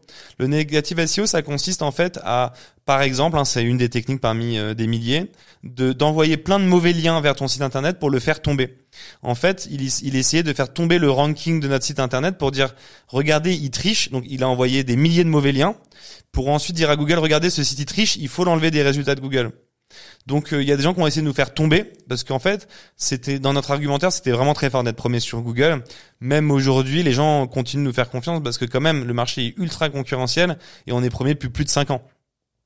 Donc euh, j'ai un petit peu tout eu mais euh, mais c'est le jeu j'ai un avocat qui m'a dit un jour plus t'as de contentieux, plus ça veut dire que ta boîte réussit. Et du coup, que plus son compte en banque à lui euh, est fourni. Et plus son compte en banque à lui est fourni. Mais euh, c'est vrai que euh, c'est comme mon expert comptable qui me disait toujours, plus tu payes d'impôts, plus ça fonctionne, tu vois. Oui, ça mais c'est des classiques, mais forcément, quand tu marches bien, tu crées des ennemis. C'est inévitable. Et toi, ça, ça, t'a jamais perturbé, quoi? Ça me perturbe pas. Même au contraire, j'ai envie de te dire, quand tu regardes bien, quand tu t'y connais un petit peu en marketing, ce qui fonctionne le mieux aujourd'hui en marketing d'influence, c'est le clash. Euh, on l'a vu. clash, c'est assez assez lisse hein, LinkedIn quand même. Je suis d'accord, c'est assez lisse, mais le clash, c'est ce qui marche le mieux en marketing. Euh, et euh, il suffisait de voir à un moment donné euh, Booba et Caris, qui étaient les deux dans le rap français qui vendaient le mieux. Il était toujours le numéro un, le numéro deux, parce qu'ils alimentaient ce clash infini qui faisait qu'ils avaient énormément de visibilité. Mais non, c'est pas quelque chose que je vis mal. Moi, en fait, je trace euh, ma route. Euh, il y a une, il y a une photo que j'adore. C'est deux, deux nageurs qui sont l'un à côté de l'autre. Euh, il y a un mec qui nage qui est en train de regarder celui d'à côté et il y a écrit loser au-dessus de sa tête. Et il y a celui qui nage qui regarde tout droit où il y a écrit winner. et moi, j'aime bien cette métaphore dans le sens où je pense que c'est important de rester fidèle à tes valeurs, à tes convictions et de nager droit, de regarder tout droit et de pas regarder à côté. Ok. Euh, revenons un petit peu sur euh, du coup ces deux épisodes, du coup qui arrivent coup sur coup. Alors tu, me, tu, vas, tu vas me rappeler les dates. Ce, cette date où tu as failli te faire racheter, donc 30 30 M, quand même 30 millions. Et du coup, et finalement, tu refuses, mais tu fais quelques mois ou quelques années plus tard, du coup, un LBO, comme on disait, c'est un fonds qui prend des parts de ta boîte et du coup qui te permet de faire du cash out. C'est quoi C'est 2019 et En fait 2019, j'ai refusé cette somme-là et j'ai fait le LBO la même année en fait. Ok, tout s'est passé dans la. Voilà. en fait, j'étais dans un process euh, M&A et donc mon dossier était à la fois sur des tables d'industriels pour acheter et à la fois sur des tables de fonds d'investissement pour faire un LBO. donc j'ai un petit peu tout regardé à ce moment-là. Quand tu refuses, en fait, pour que les gens comprennent, c'est que est-ce que tu refuses, genre c'est couillu de ouf, euh, d'avoir euh, d'avoir euh, refusé 30 30 millions à ce moment-là ou est-ce que quand même dans ta tête tu savais que tu allais pouvoir faire ce cash out juste après? C'est une très bonne question. C'est une très bonne question. Euh, c'est un peu les deux en réalité. En réalité, c'est un peu les deux parce que je pense que il y a plein de gens là par qui nous écoutent ou qu'on peut croiser qui se dit 30 millions, c'est déjà la réussite d'une vie donc tu peux t'arrêter là. Euh... le but, c'est pas de s'arrêter, encore une fois. Hein. C'est juste euh, d'être pour une bonne fois pour toutes libre financièrement et tu te poses plus de questions. C'est te sécuriser. questions personnelles et puis professionnelles. Enfin, tu vois, donc toi, peut-être que du coup, t'en es, t'en es plus là, mais moi, je sais que j'aime, c'est Mathieu Stéphanie qui dit toujours ça. j'ai même entendu une fois Thibaut Elzir le dire. Moi, non, n'en parlons pas. C'est en fait, j'ai un million de projets, mais j'ai plein de projets que je ne peux pas faire parce que je n'ai pas les liquidités dispo à un instant T.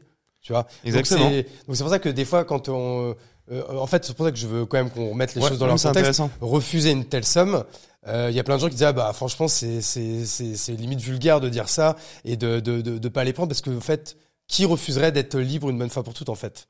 Je suis entièrement d'accord avec toi. Et ce qui est bien c'est que d'une certaine manière j'en ai ça j'en ai rien à foutre de ce que les gens peuvent penser en le sens où vu que j'ai commencé de zéro. Oui euh, j'ai rien à j'ai rien à je, dois rien à personne quoi tu vois. Je dois rien à personne mais c'est vrai que oui ça peut être malu pour des des gens qui euh, ont une rémunération euh, modeste se dire pourquoi ils refusent ça mais en même temps euh, ça prouve bien que je cours pas après un chèque et que vraiment je cours après la passion de mon projet. Donc pour répondre à ta question je pense que c'est couillu dans le sens où ça permettait de me dérisquer pour toujours mais ça l'est pas complètement dans le sens où le LBO te permet quand même de faire un cash out intéressant qui te permet de, de respirer d'une certaine manière. Il faut savoir que moi j'avais 99,9% de ma fortune dans ma boîte à ce moment-là et 0,1% en perso. Donc, euh, je me suis, en faisant le LBO, je me suis quand même dérisqué dans le sens où j'ai pris un petit peu de cash out. C'est, c'est des chiffres que tu peux donner ou c'est, enfin, au moins des ordres de grandeur ou c'est, tu peux pas trop? Non, je communique pas trop dessus, mais euh, mais, mais, si les gens calculent bien en en bon, ça va être compliqué à calculer. Je pense que j'ai levé de la dette en même temps. Ouais. Et ça, les gens peuvent pas savoir combien j'ai levé de dette. Euh, mais par contre, voilà, 25% de, de ma boîte et, euh, et de la dette euh, à côté. Ok.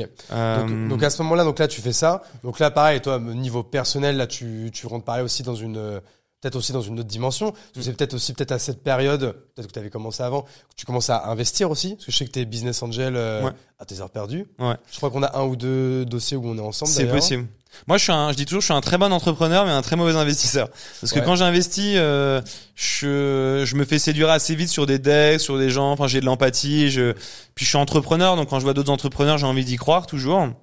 Euh, alors, je suis quand même gagnant sur mes, euh, quand même bien gagnant sur mes, mes investissements, mais euh, euh, T'as investi depuis quand? Pardon J'investis depuis bah depuis 2019 à peu près, Ouais. depuis que j'ai fait mon cash Là, out. sur, sur à peu près ton portefeuille, on est à peu près sur con- combien de boîtes là Bah là, je dois en avoir une trentaine, je pense. Ah ouais, ça devient un portefeuille assez intéressant. Ouais, ça, ça devient, ça devient intéressant. C'est-à-dire que potentiellement, sur les 30, t'en as, euh, t'en as au moins deux euh, qui peuvent être banger, quoi. En gros, c'est ça. En fait, euh, même pour aller plus loin, j'en ai une qui euh, qui euh, qui euh, réussit versus toutes les restes, d'une certaine presque. Enfin, Tu peux donner le nom ou pas? Je peux pas donner le nom, mais euh, Après, qu'on aille peut-être sur ton LinkedIn et euh, sur non, parce qu'elle est pas forcément dessus. Mais en gros, j'en ai. En fait, si tu prends tous mes investissements réunis sur les 30, euh, admettons par exemple, j'ai envoyé, j'ai dépensé 100. euh, Il y en a une qui me permet d'avoir x15 sur cet investissement global. 1,5 million cinq? Pour oui, je te donne des, des, des ordres de grandeur là. Ouais. Donc j'en ai une en gros qui euh, a plus performé que mes 29 euh, qui sont euh, middle quoi. Je sais Ouais. pas, on verra, mais euh, Ouais. Ok. pour- parce qu'il y en a, il y a souvent des gens qui donnent la stat de 1 sur 10. Et en fait moi je crois que c'est, ça peut être 1 Moi, je sur crois- 30, 1 sur 40, tu vois. Ouais, moi, moi, je- dans, en tête, j'ai 1 sur 15. Ok, tu, Tu, vois, vois. moi, j'en suis à 15, donc du coup, je suis pas humble, là, tu vois. Ouais. Et dans un sens, euh, pour l'instant, j'ai plus de cash. Donc, En euh, fait, pourquoi je dis que l'investissement m'a, c'est pas que ça m'a dégoûté ou j'ai été un peu déçu, mais je me suis chauffé au début où j'ai mis des, des gros tickets. Euh, j'ai mis des tickets euh, pour te donner un, un ordre de- d'exemple. Enfin, je sais pas si celui qui a- dans lequel j'ai investi nous, nous, nous écoutera ou pas, mais euh, euh, on a pris, j'ai pris un café avec un gars que j'adore d'ailleurs toujours aujourd'hui, il y a aucun souci. Dans lequel j'ai un, on- le café a duré une heure, il y avait même pas de BP, on a juste parlé. J'ai investi 200 000 à la fin de ce café-là My God. euh, que j'ai perdu un an après parce que la société a fait faillite. Et euh, je me suis dit putain, je suis con à être fougueux comme ça. Euh, mais en même temps, c'est cette fougue là qui m'a permis à un autre moment euh, où j'ai mis all-in dans une autre boîte de faire cette grosse réussite. euh. Donc en fait, je suis pas linéaire moi, c'est pas genre je mets euh, 30 tickets de 20k. Je peux mettre des tickets de 10k comme je peux mettre euh, un ticket de 500k. Ok. Euh, donc je suis fougueux, mais en même temps, euh, ça, ça me réussit bien pour l'instant. Mais euh, quand tu mets un ticket de 200k comme ça que tu perds un an après, t'es t'as un peu les boules quoi. Ouais, tu pas, tu passes pas une bonne journée le jour où tu vois que c'est liquidé quoi. Ouais, tu m'étonnes. Et c'est vrai que euh, c'est fou la, la part justement de ces boîtes euh, dans lesquelles on met et qui paraissent ouf et qu'en fait, tu sais, tu dis, euh, enfin, font les plombs, mais dans trois ou quatre ans, il y en a en fait, ils font des plombs, mais genre l'année d'après quoi. C'est-à-dire qu'ils ont tout cramé en un an et puis c'est fini quoi. Et puis le problème c'est que j'ai l'impression qu'il y a pas d'apprentissage. Ouais. Alors moi j'essaie d'apprendre, mais euh, d'ailleurs j'ai rencontré un petit peu tous les BA français et le, le même truc qui ressort tout le temps, c'est de mettre toujours le même ticket dans le plus de boîtes possible. C'est le seul truc qui revient systématiquement. Et d'avoir deux trois tests qui reviennent. Tu vois, par exemple, moi j'en ai une maintenant. Tu vois, euh, c'est de ne c'est c'est peut-être une connerie, mais comme j'ai pas à fond illimité, c'est de ne plus investir dans des gens qui sont first time entrepreneurs. Ah ouais, je laisse ça là aussi ouais. Tu augmentes quand même tes chances de manière drastique en fait en prenant quelqu'un qui Mais, a la, déjà mais fait. la vérité, pour tous les gens qui ont investi, tout le monde le sait très bien, qu'il y a quand même beaucoup de hasard. Tous les BA qui ont une, une certaine humilité, je pense, peuvent le dire. Euh, c'est très difficile de voir euh, en avance euh, ce qui va marcher. Et la règle, c'est plutôt de mettre le même ticket. Par exemple, si t'as 10 000, vaut mieux mettre 10 fois 1000 dans 10 boîtes que Ouais, tenter ouais. un coup sur 10 000. Tes chances Ah, de moi, je mets réussite sont toujours le 20. même ticket. Exactement. Ouais. Ça, c'est ça, c'est la règle. Après, ça dépend de la fortune que t'as aussi. Ouais, ouais. Euh, mais euh, mais en tout cas l'investissement ouais c'est c'est c'est pas simple euh, c'est c'est c'est un exercice qui est difficile parce que tu on, on, on a beau dire qu'on apprend euh, moi j'ai investi dans 30 boîtes franchement euh, j'essaie en tout cas d'être plus modéré voilà parce que j'ai- j'avais un esprit un peu fougueux sur ça. J'essaie de me modérer un petit peu Bah, moi en fait je me suis modéré parce que justement j'ai eu euh, pas mal enfin tu vois j'ai eu deux trois deux trois déceptions et puis en fait après je me suis modéré aussi parce que j'ai plus de thunes quoi. bien sûr non mais il y a justement dans, dans les fameux bureaux dont, dont je te parlais, j'ai fait all in là-dessus il y a il y a six mois et tu vois là euh, maintenant il faut que je euh, refasse euh, remettre les petits Lego les uns, les uns sur sûr. les autres. Mais du coup, en limite, ça me fait du bien. Parce qu'en plus, et ça me fait aussi gagner un temps fou. En fait, il y a une période, franchement, je devais faire au moins deux calls par semaine. Alors, je vais dire, ouais, ça va, c'est une heure. Mais toujours, moi, tu sais, les, les visios, c'est toujours un truc qui te, qui t'arrête dans un Bien truc sûr. et puis après, te, te remettre, tu sais, parce que moi, pendant une demi-heure, j'essaye d'être euh, hyper intense, de poser beaucoup de questions, de m'intéresser. Et en fait, quand t'en fais euh, deux, trois, quatre dans la semaine, bah, tu vois, c'est, c'est quand même Mm. de la charge mentale, quoi. Après, Après- t'es relancé, tu, enfin, tu vois, c'est chiant quand même. Moi, par rapport à ce sujet de temps, en fait, concrètement, à un moment donné, j'avais pas le temps. Donc, euh, j'ai fait pas mal de dossiers sans call, euh, juste sur le mail de deck, euh, en disant OK pour temps, tu vois. Ou alors, moi, ça, je l'ai fait quand, euh, Quand je disais qui va. Il me dit, et là, il me disait un tel, un tel, un tel. Bah, d'ailleurs, on en a un en commun comme ça. On va pas donner le nom parce qu'en plus, je crois qu'en ce moment, ça va pas hyper bien. Ok, d'accord. Mais euh, et on m'a dit ah bah il y a Andrea qui est dessus. Je fais ah Andrea, qu'est-ce que t'en penses et tout? Ah euh, trop bien machin et tout. Mm. Ouais vas-y ok vas-y je fais un call de un quart d'heure avec le mec et en effet pendant un quart d'heure le mec il m'a il m'a il m'a il m'a il m'a séduit. En fait c'est un peu comme euh, je sais pas t'es t'es gosse et d'un coup euh, les gens disent tiens vas-y on va se balader dans la forêt il fait noir. Franchement t'es pas yimbe mais là t'as ton meilleur copain qui dit c'est bon moi j'y vais.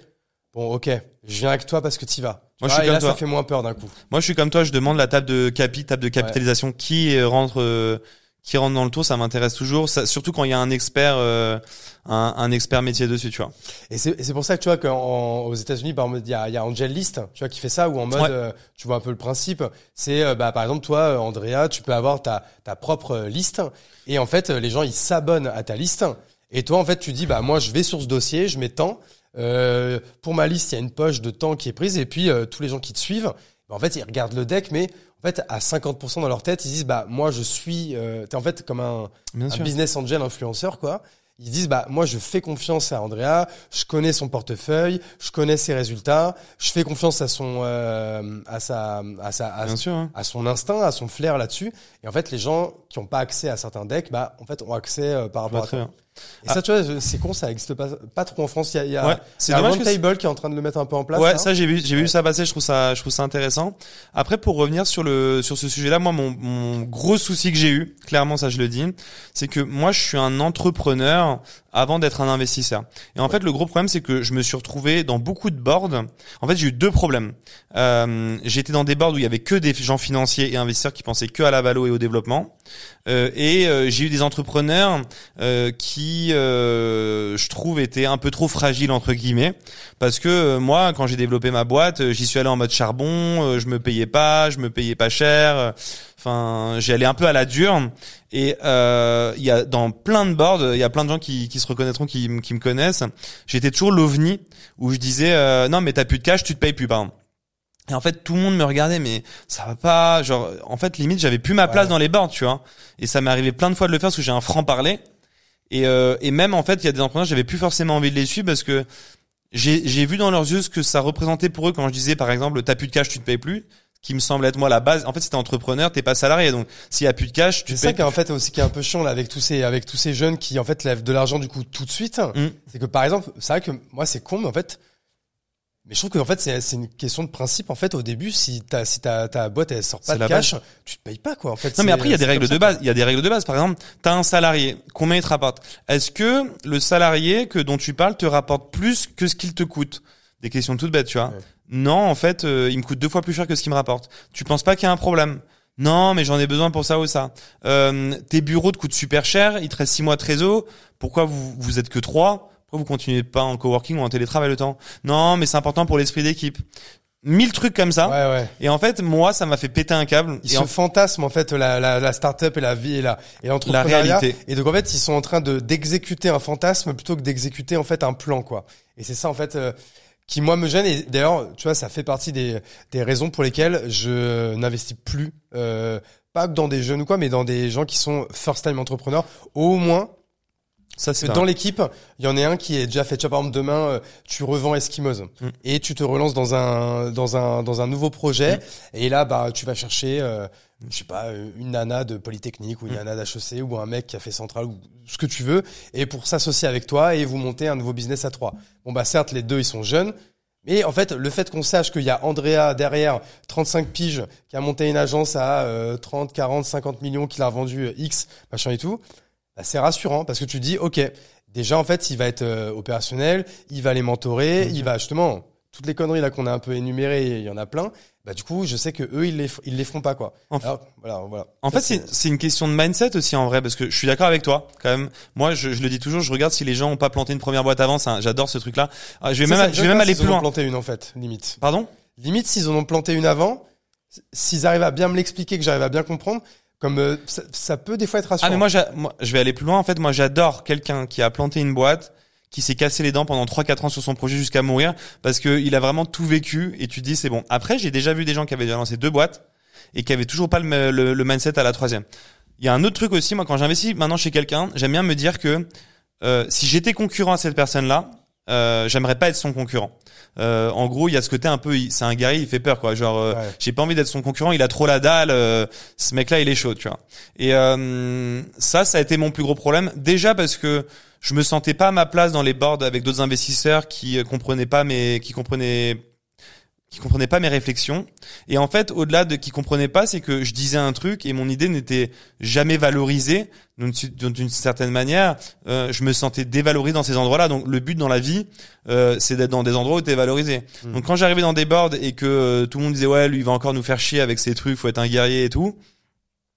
Euh, bah en fait très vite j'allais plus trop aux bornes et euh, voilà et c'est vrai qu'il y a des entrepreneurs par exemple, que au début j'appelais que j'ai arrêté d'appeler aussi. Je laisse développer leur boîte je m'en fous j'ai pris mes parts mais euh, j'ai vrai en fait je trouve que les les gens qui lèvent des fonds oublient le respect qu'ils doivent avoir aussi en- envers les investisseurs Euh, un investisseur c'est quelqu'un qui croit en toi qui met de l'argent.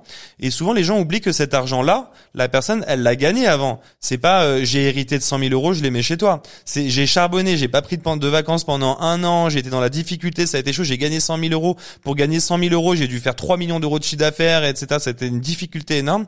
Je les ai mis chez toi. T'as la responsabilité quand même de m'écouter un minimum après quoi parce que si tu t'en as rien à foutre de ce que je te dis, euh, fallait me le dire avant et j'aurais peut-être pas mis mes 100 000.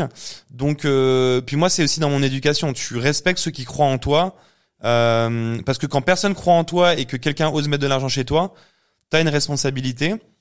Donc, euh, Tout comme, c'est un ouais, gros tu sujet. tout comme tu sais la fameuse newsletter investisseur, tu sais qu'en fait qu'il y a un minimum, tu vois, de, Je suis je sais pas, de recevoir, t'as mis de la- t'as mis des ronds, Mais grave. de recevoir une fois par mois. Franchement, prends le temps. Mais grave. Euh, en fait, c'est tout. En fait, c'est la vois, base. En fait, euh, tout- tu vois, par moi, je suis quand même un mec qui a, qui dans mes business, je suis souvent euh, ultra bootstrap. Donc c'est à dire que, en, et je suis très content du coup de pas avoir de, de compte à, de compte à rendre à des investisseurs, etc. Mais demain, si j'ai besoin d'argent, bah en fait, à un moment donné, il faut pas être ingrat, quoi. Euh, Les gens, ils ont, ils ont filé de l'oseille, c'est leur oseille perso. Euh, bah, en fait, la moindre des choses, c'est de les tenir au courant. Tu vois, moi, il y a des fois, il y a des boîtes. Ça, je te dis, j'étais un peu déçu. Je dis putain, mais des fois, si tu demandes pas des nouvelles, tu sais pas ce qu'ils font, quoi. Je suis entièrement d'accord, mais en fait, c'est parce que hum, le bootstrapper, en fait, il, euh, il développe une sensibilité sur ces sujets-là. Parce que le bootstrapper, d'une certaine manière, il a la notion de ce qu'est euh, un euro. Euh, parce que il sait que si euh, il les gagne pas ou s'il marche pas, il peut pas payer ses collaborateurs, il fait faillite. Donc ça crée le bootstrapper en fait, il finit par créer un, un mindset que euh, celui qui n'a jamais développé une boîte bootstrap peut-être ne connaît pas ou ne connaîtra jamais. Et c'est pour ça que je pense qu'on est assez aligné aujourd'hui, parce que que ce soit toi ou moi, euh, si demain, euh, tu vois, je levais des fonds euh, euh, pour un projet, euh, j'aurais un respect énorme pour ceux qui croient en moi, même si j'ai l'argent à côté. Euh, là, par exemple, j'ai des, des, un fonds d'investissement qui a investi dans Eskimos. Même si parfois la relation a pu être tendue ou quoi, j'aurais toujours un respect envers eux. Même si j'avais d'autres investisseurs, etc. Au final, c'est eux qui y sont allés. Mais bref, en tout cas, moi, pour l'investissement en startup, les boards qui sont remplis d'investisseurs qui ont plus de 50 balais, qui s'amusent et en fait qui, qui veulent parler juste du projet, de qui regardent pas trop les éléments financiers. Finalement, à la fin, ce qui c'est un peu bizarre. Euh, qui veulent prendre des parts de marché, qui veulent vite de la croissance pour vite refaire une levée de fonds pour plus valoriser, ça me gêne. Et puis les entrepreneurs qui, quand tu leur dis euh, il y a plus de cash, faut que tu prennes des décisions, qui veulent pas les prendre, ça c'est pour moi c'est insupportable. Ouais. Non, je suis, euh, je suis un peu je devrais même poser la question au début. Maintenant, je devrais faire ça avant d'investir chez quelqu'un.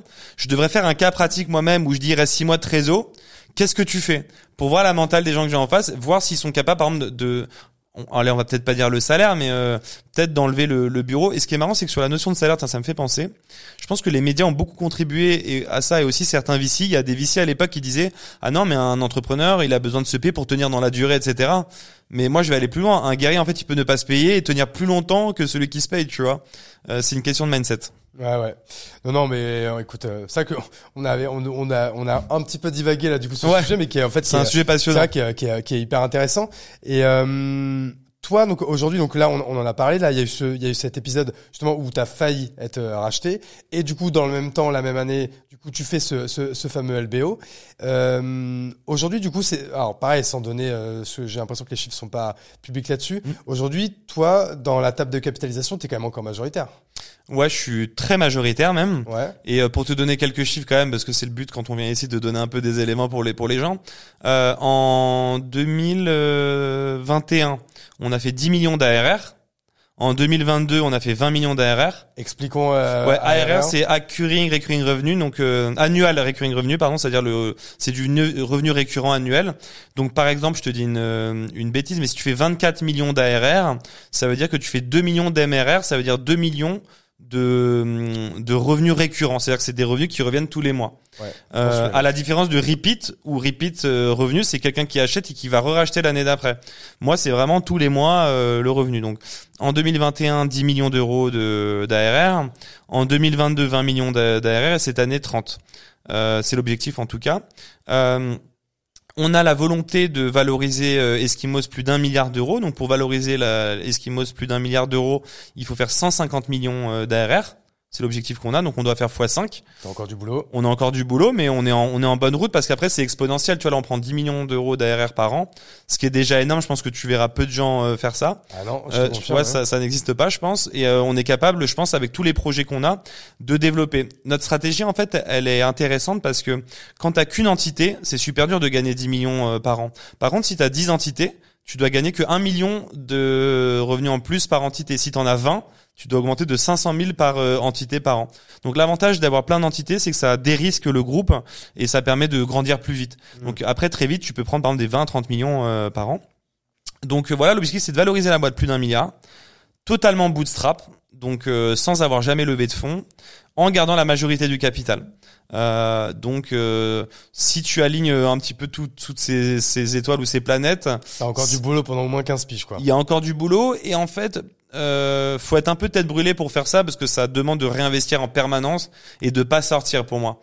Euh, et donc du coup de pas toucher peut-être des centaines de millions d'euros, euh, mais de continuer ce goal. Et en fait, ce goal, je le fais parce que j'ai vraiment envie de devenir le symbole du bootstrap en France et de montrer aussi aux jeunes qu'il n'y a pas que la levée de fonds. Et en fait, faire une boîte de plus d'un milliard, c'est possible, mais par contre, ça prend du temps.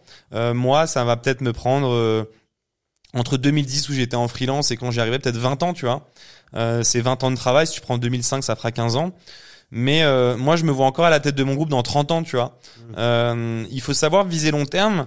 Et moi, je veux redonner aussi le, aux jeunes l'idée de penser long terme. Je trouve qu'on est dans une société de consommation, de levée de fonds. Tout le monde veut valoriser très vite sa boîte. Ça n'existe pas de faire une grosse, un gros groupe où il te reste beaucoup d'equity en trois ans. Ça n'existe pas.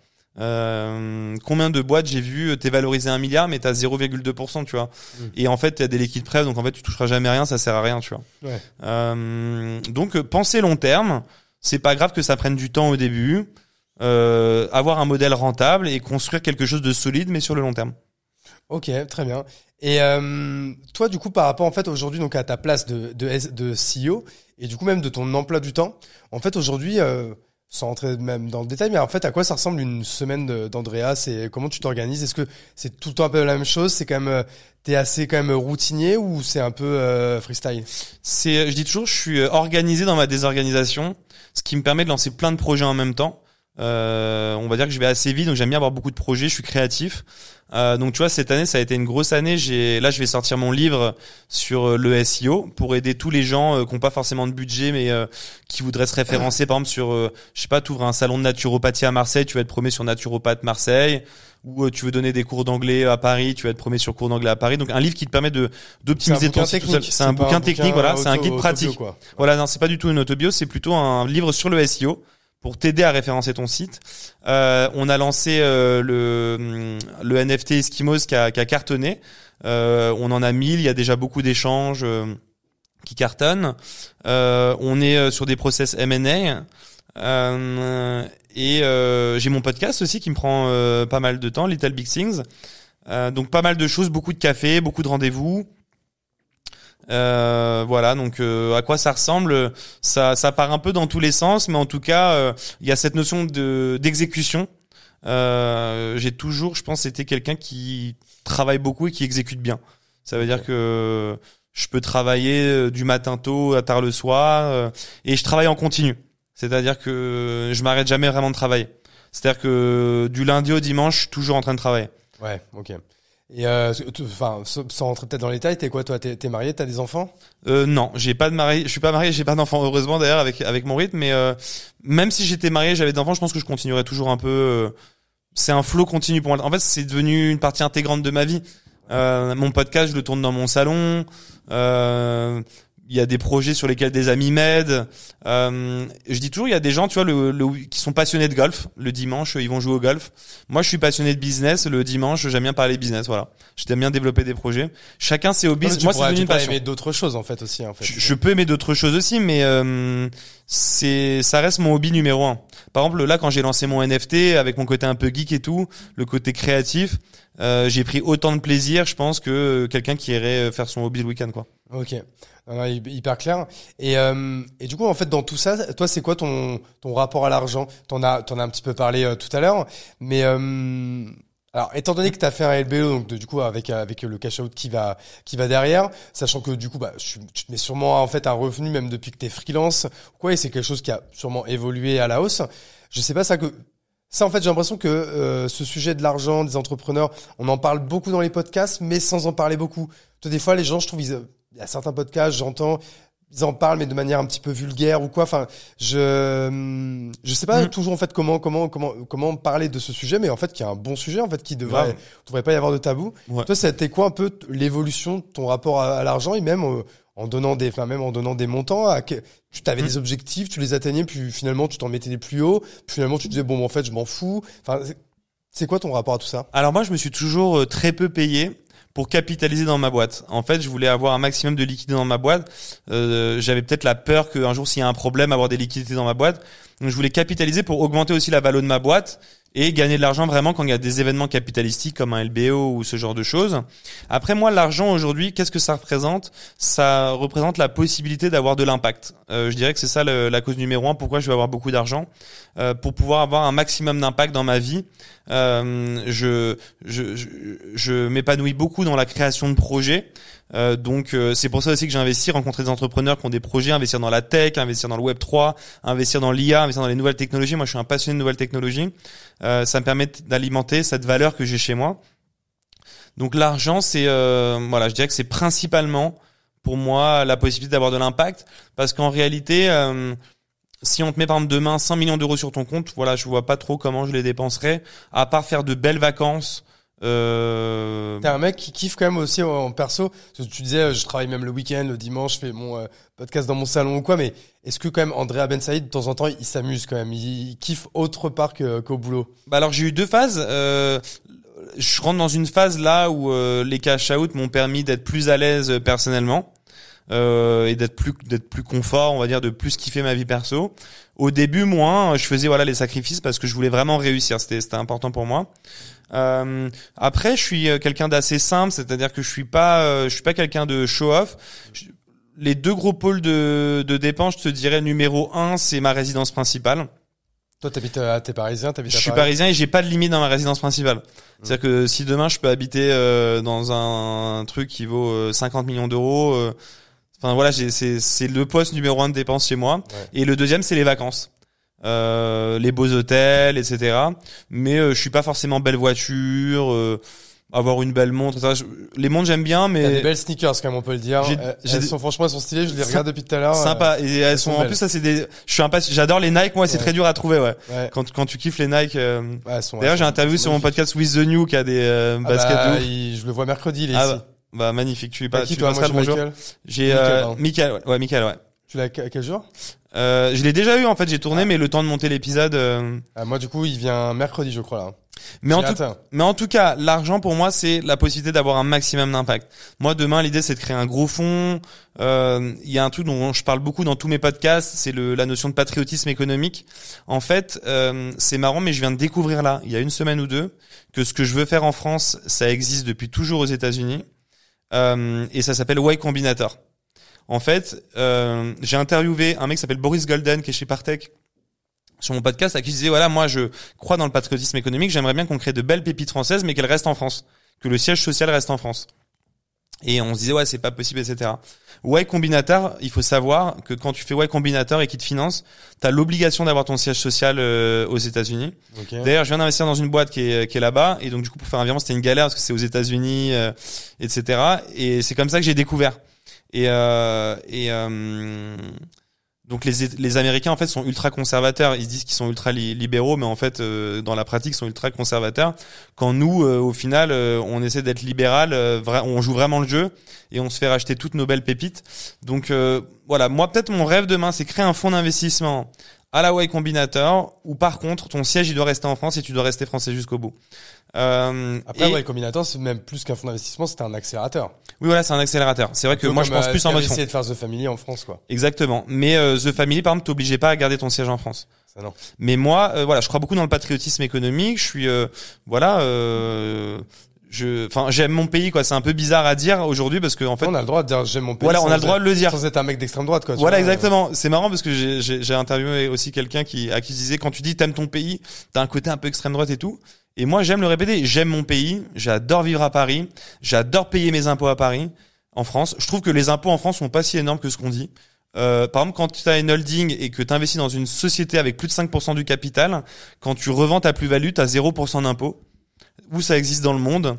Euh, donc je suis un peu clivant là-dessus, mais euh, je trouve que les jeunes aujourd'hui veulent se là, barrer. ils vont dire en fait c'est sur les impôts sur le revenu. En fait, t'arrives quand même, enfin très vite. Encore une fois, c'est une, fa- c'est une manière de parler, mais t'arrives très vite en fait à la fameuse tranche à 40%. Et en fait, il y a des gens ils disent bah ouais, C'est la moitié de ce que je gagne, sachant qu'en plus nous dans notre cas, quand on est entrepreneur, quand euh, du coup bah chaque euro dont on va euh, prendre 40 centimes bah, du coup d'impôt sur le revenu. En fait, cet euro-là, on a déjà payé de l'URSSAF et on a déjà payé de l'impôt sur les sociétés dessus. Je quoi, suis d'accord. euh, En fait, c'est la classe moyenne, je pense, en France, en France pardon, qui est vraiment ouais, euh, qui- impactée. qui. Mais par contre, quand t'as de l'argent, en vrai, euh, je trouve que non, mais moi aussi, pareil. Moi, je me, je me plaindrai jamais Voilà. de ça.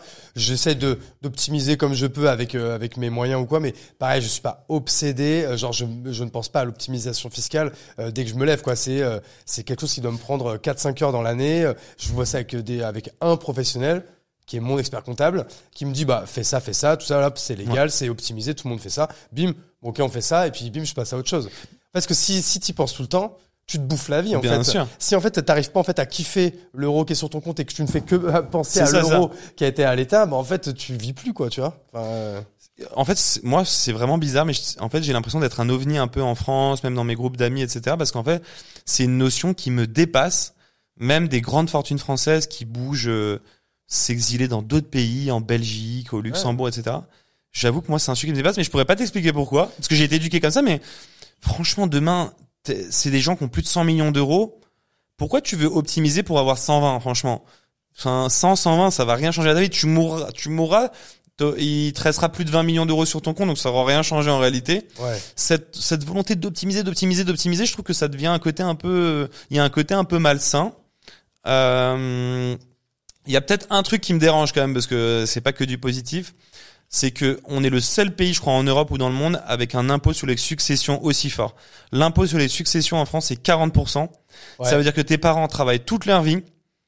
Et euh, En fait, ils le jour où ils fait, partent, euh, on te prend 40%. Alors, c'est pour prôner l'égalité des chances, c'est-à-dire qu'en deux générations, tu repars à zéro. Mais c'est ça, je trouve que c'est trop. C'est le seul impôt, allez, je vais te dire, celui-là, je trouve qu'il est trop gros. Alors je suis euh, 100% d'accord avec toi parce que franchement en fait tu comprends pourquoi ils ont fait ça de base pour dire bah en fait vrai qu'à un moment donné bah T'as envie de dire, euh, bah ok, certes ton, tes parents ils ont ils ont ils ont charbonné et tout, mais toi en fait du coup bah en fait t'as juste eu la chatte d'être euh, bien né. Et donc du coup c'est encore une fois pas pas enfin pas pas juste pas pas égal par rapport en fait à ton copain qui est à côté qui est en fait sur le même le- la même table que toi euh, à HEC mais qui lui en fait avait des parents ouvriers et toi t'avais des parents euh, du coup euh, machin et tout. Et donc toi c'est bon tes, tes études tu vas pouvoir les payer cash avec l'héritage. Quand l'autre il va cravacher il va devoir s'endetter machin Je suis Tu comprends en fait la, la philosophie de l'État. C'est l'égalité- Mais je trouve qu'en effet, il est, euh, il est dégueulasse parce que quand ça t'arrive, t'es obligé en fait d'avoir les boules et de dire, de repenser à ton père, ta mère qui ont travaillé toute leur vie, de dire putain, en fait là, tu vois, t'imagines là, moi ça fait, bah, je sais pas, ça dépend à quel âge tes parents décèdent, c'est un peu glauque de parler de ça, Mm. mais de dire bah, tu vois, moi ça fait genre 20 ans là que je vois mon père euh, travailler, bah en fait ces 20 ans c'était pour rien là, tu vois.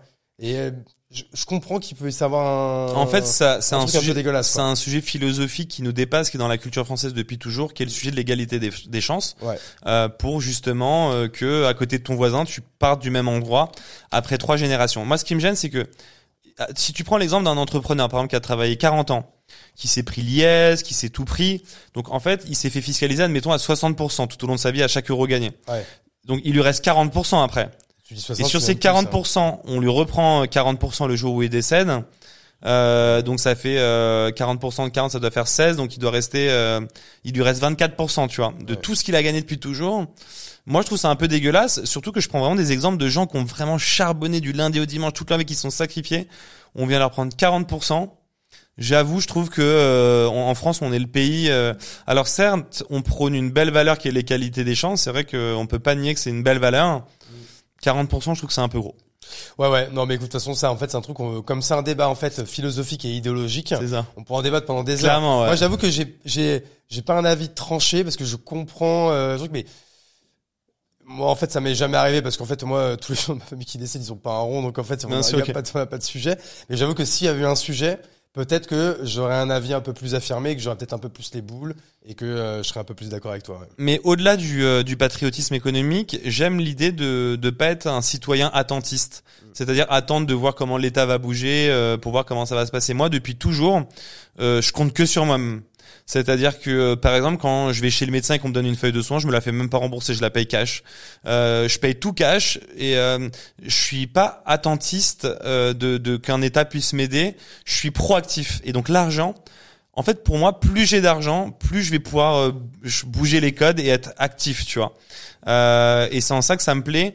Et euh, demain, tu vois, euh, j'aime bien l'idée d'être un citoyen qui puisse faire bouger les codes. Je pense que l'économie française, même la politique demain en France peut bouger grâce à l'entrepreneuriat. Je pense qu'il y a des entrepreneurs en France, on en voit de plus en plus qui prennent la parole, sont capables de faire bouger les codes pour l'avenir de l'économie française et du pays, tu vois.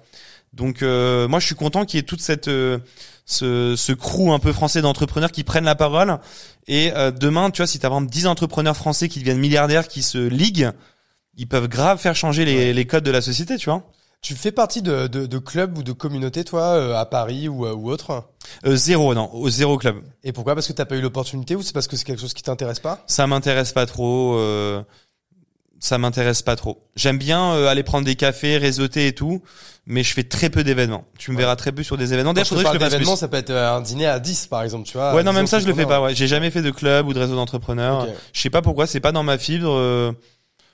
Je préfère aller dîner avec mes vrais amis euh, le vendredi, qu'on va dire, ou même en Ah, semaine. tu pourrais t'en faire des nouveaux. Je pourrais m'en faire des nouveaux. Non, mais t'as raison. Mais euh, c'est un truc que j'aimerais développer peut-être un peu plus. Ouais. Ok. Et euh, un autre, du coup, un autre- on en a un tout petit peu parlé, en, en- enfin un petit peu, on a pas mal parlé en début de, en début de podcast. Mhm. Mais du coup, toi, c'est c'est quoi ta ta vision de bah, de l'évolution un peu de cette créateur économie et du coup et de la création de contenu qui donc aujourd'hui bah, dépasse un peu les zones de, de LinkedIn et, euh, et comment toi en fait tu vas garder ça dans ta stratégie perso et même dans la stratégie globale de d'Eskimos? Pour moi, il n'y a pas de grosses boîtes demain qui vont exister sans euh, avoir un leader créateur de contenu. C'est un peu bizarre, mais demain, par exemple, quelqu'un vient me pitcher avec un, un- une marque e-commerce qui fait pas du personal branding, je pense que j'investirais pas dedans. Ouais. Euh, et euh, pareil dans le logiciel, pareil dans tout. Je pense que ça devient un vrai marqueur. Euh, on le voit aux États-Unis, ça se développe beaucoup. Euh, le personal branding, ça devient la clé aujourd'hui parce qu'en fait, ça te permet de faire de l'organique, de faire connaître ta marque, de faire du storytelling. Les gens n'achètent plus un produit ou un service, ils adhèrent à une histoire, à des valeurs euh, derrière cette marque. Ils veulent savoir qui y a derrière. Donc, je crois dans la création de contenu, ouais, et dans le personal branding. Ça, toi, c'est ton point de vue, c'est de dire que c'est important et ça va être plus qu'important, ça va devenir indispensable et une Ouais. condition sine qua non. Inévitable. Et comment tu le vois évoluer, on va dire plus euh, techniquement parlant, tu vois, c'est euh, Bah, du coup, ça devient compliqué parce que déjà, il y a de plus en plus de plateformes et ça devient compliqué parce qu'il y a de plus en plus de gens qui se mettent dessus aussi. Avant, il y avait un boulevard. Tu lançais un e-commerce dans un domaine, tu te mettais en avant, tu pouvais vite te faire connaître. Aujourd'hui, ça devient concurrentiel. Donc, c'est toujours pareil, quand tu arrives trop tard, c'est compliqué. Euh, faut connaître les codes, faut savoir être récurrent. C'est comme l'entrepreneuriat finalement, le personal branding, c'est à quel point tu es capable de tenir dans la durée pour moi, je pense. Et toi, par exemple, à titre perso, euh, alors je sais pas si tu es un fervent supporter de la méthode des OKR, donc euh, OKR, Objective and Key Result, objectif et résultats clés euh, en français, c'est une méthode en fait qui te permet d'écrire tes objectifs et des résultats clés à atteindre qui te permettent de dire en toute objectivité est-ce que j'ai réussi mon objectif ou quoi?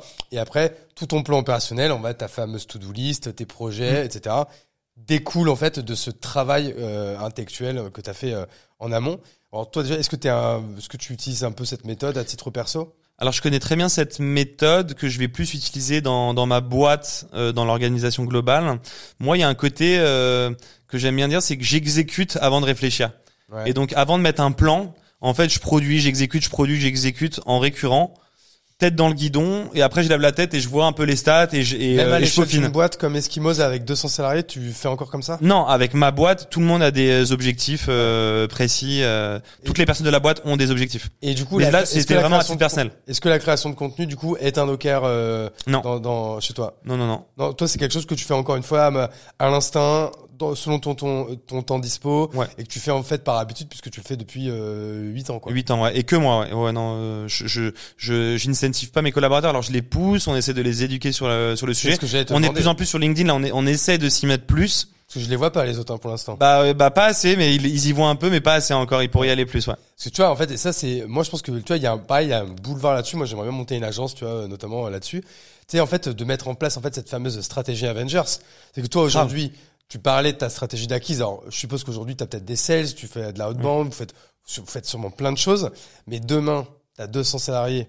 Si tu en avais, allez, 25 qui se mettaient à écrire sur LinkedIn tous les jours, tous les deux jours, t'imagines, toi, quand même, c'est sûr que t'aurais un, large On est un, un boom de ton, de ton, de ton pipe qui se, qui se remplirait, quoi. C'est marrant que tu parles de ça. Il y a une semaine, on, pour la première fois sur Slack, on a créé le channel LinkedIn qu'on n'avait pas créé depuis longtemps. Ah ouais. Et euh, on l'a enfin créé et on partage les posts et on commence à on commence à mettre cette culture là en place dans le groupe.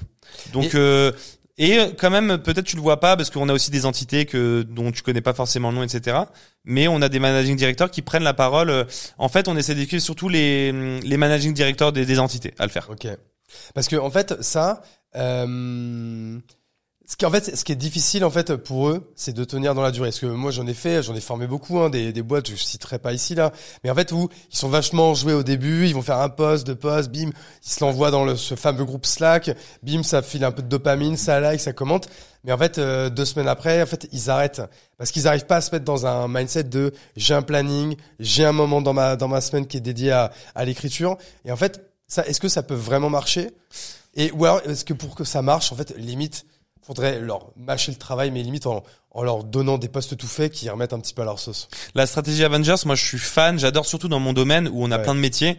Par mon head- des agences, c'est ouf. Bah c'est ça, mon head of content qui peut parler de stratégie de contenu, mon head of data qui parle de comment mettre en place une stratégie de data, mon head of SEO, mon head of SIA, mon head of TikTok qui puisse parler tu vois des, des, des expertises. Après euh, en contrepartie de ça, l'avantage du personal branding, c'est que si tu as une tête de pont, tu un CEO qui est vraiment très présent, il y a un côté exponentiel parce que plus tu vois la tête de quelqu'un, plus tu es susceptible de cliquer ensuite quand tu vois sa tête ailleurs. Donc capitaliser aussi sur un CEO, c'est pas c'est pas con non plus dans ce sens-là, mais c'est deux choses différentes. La Non, stratégie Avengers, le- elle est plus elle est plus violente clairement. Le, le, parce qu'en fait, le reste ne va pas cannibaliser le- la création de contenu du, du CEO. Oui, c'est ça, donc c'est complémentaire. Ça, ça, ça, ça, ça, ça, ça s'ajoute en fait, quoi. C'est complémentaire. En fait, t'as raison. C'est pas parce que tu fais l'un que tu peux pas faire l'autre. Donc euh, c'est cumulatif et euh, plus t'as de gens qui passent sur LinkedIn, mieux c'est. Et moi, dans mon domaine, c'est c'est essentiel de le faire. hein. Parce que toi, qu'est-ce que tu serais capable de mettre en place ou de déléguer en fait pour qu'il y ait une telle stratégie de mise en place, par exemple, dans une agence comme Eskimos Excuse-moi, j'ai pas bien compris la question. Qu'est-ce que toi, tu serais prêt en fait à, à, à, à mettre en place et à déléguer, euh, à mettre en place en, en termes de moyens? Quand je dis en moyens, pas en termes de moyens forcément financiers ou quoi, mais en termes de temps, est-ce que ça serait une vraie ligne en fait à la, stratégie pour qu'une telle euh, stratégie justement soit mise en place dans une boîte comme Eskimos pour que tu en aies euh, 20, 25, 30, mais même plus qui prennent régulièrement la parole sur LinkedIn Ouais, en fait, on prévoit de recruter un directeur marketing euh, chez Eskimos qui euh, pilotera notamment ça avec une petite équipe. Parce que t'as pas de CMO là? Alors on en a, on en a, non, on en a pas. On a voulu recruter quelqu'un, ça s'est pas très bien passé. Le problème, c'est qu'on a une sensibilité très forte dans le marketing, moi et euh, et euh, mon directeur général Tom. Et comme on est très sensible au marketing, c'est très difficile de recruter quelqu'un qui est meilleur que nous. Alors moi, ma stratégie, je t'ai dit, c'est de toujours recruter quelqu'un qui est meilleur que nous. Par contre, s'il est pas meilleur que nous, c'est compliqué. Donc Ouais. on a du mal à trouver quelqu'un sur le poste parce qu'on a un niveau très très élevé à ce niveau-là. Mais euh, voilà, l'idée c'est de structurer sur ce sur ce pôle-là à terme. Euh, mais aujourd'hui, c'est vrai que mon rôle, c'est de gérer aussi un petit peu le marketing quand même avec Tom. En fait, on gère euh, nous-mêmes le marketing aujourd'hui. Ok. Je, je pense que je vais te poser une dernière question parce que je crois qu'il faut que que je te euh, que je te libère après.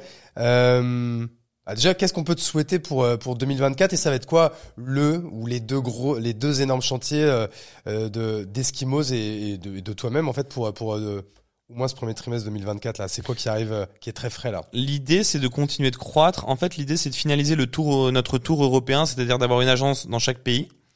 Et euh, ce qu'on peut souhaiter, c'est peut-être d'aller assez vite aux États-Unis, d'aller à New York. C'est mon rêve d'ouvrir un bureau là-bas.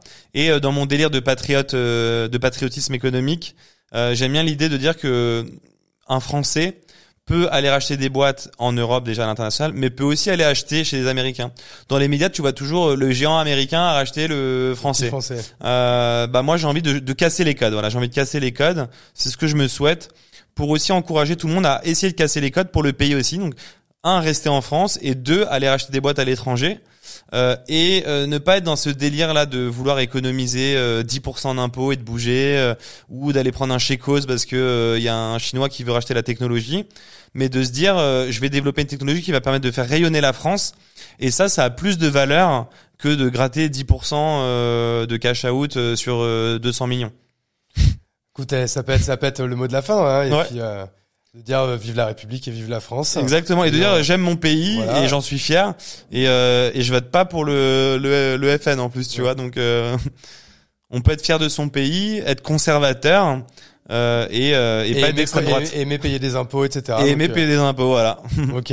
Franchement, ce sera le mot de la fin. Merci beaucoup, Andrea, en tout cas, Merci à toi. pour t'être livré, avoir donné autant de valeur, pas mal de chiffres. Vraiment, euh, j'ai passé un super moment. Trop Merci cool. Puis c'était bien qu'on puisse euh, enfin se rencontrer euh, après Enfin. cinq ans de- d'échange.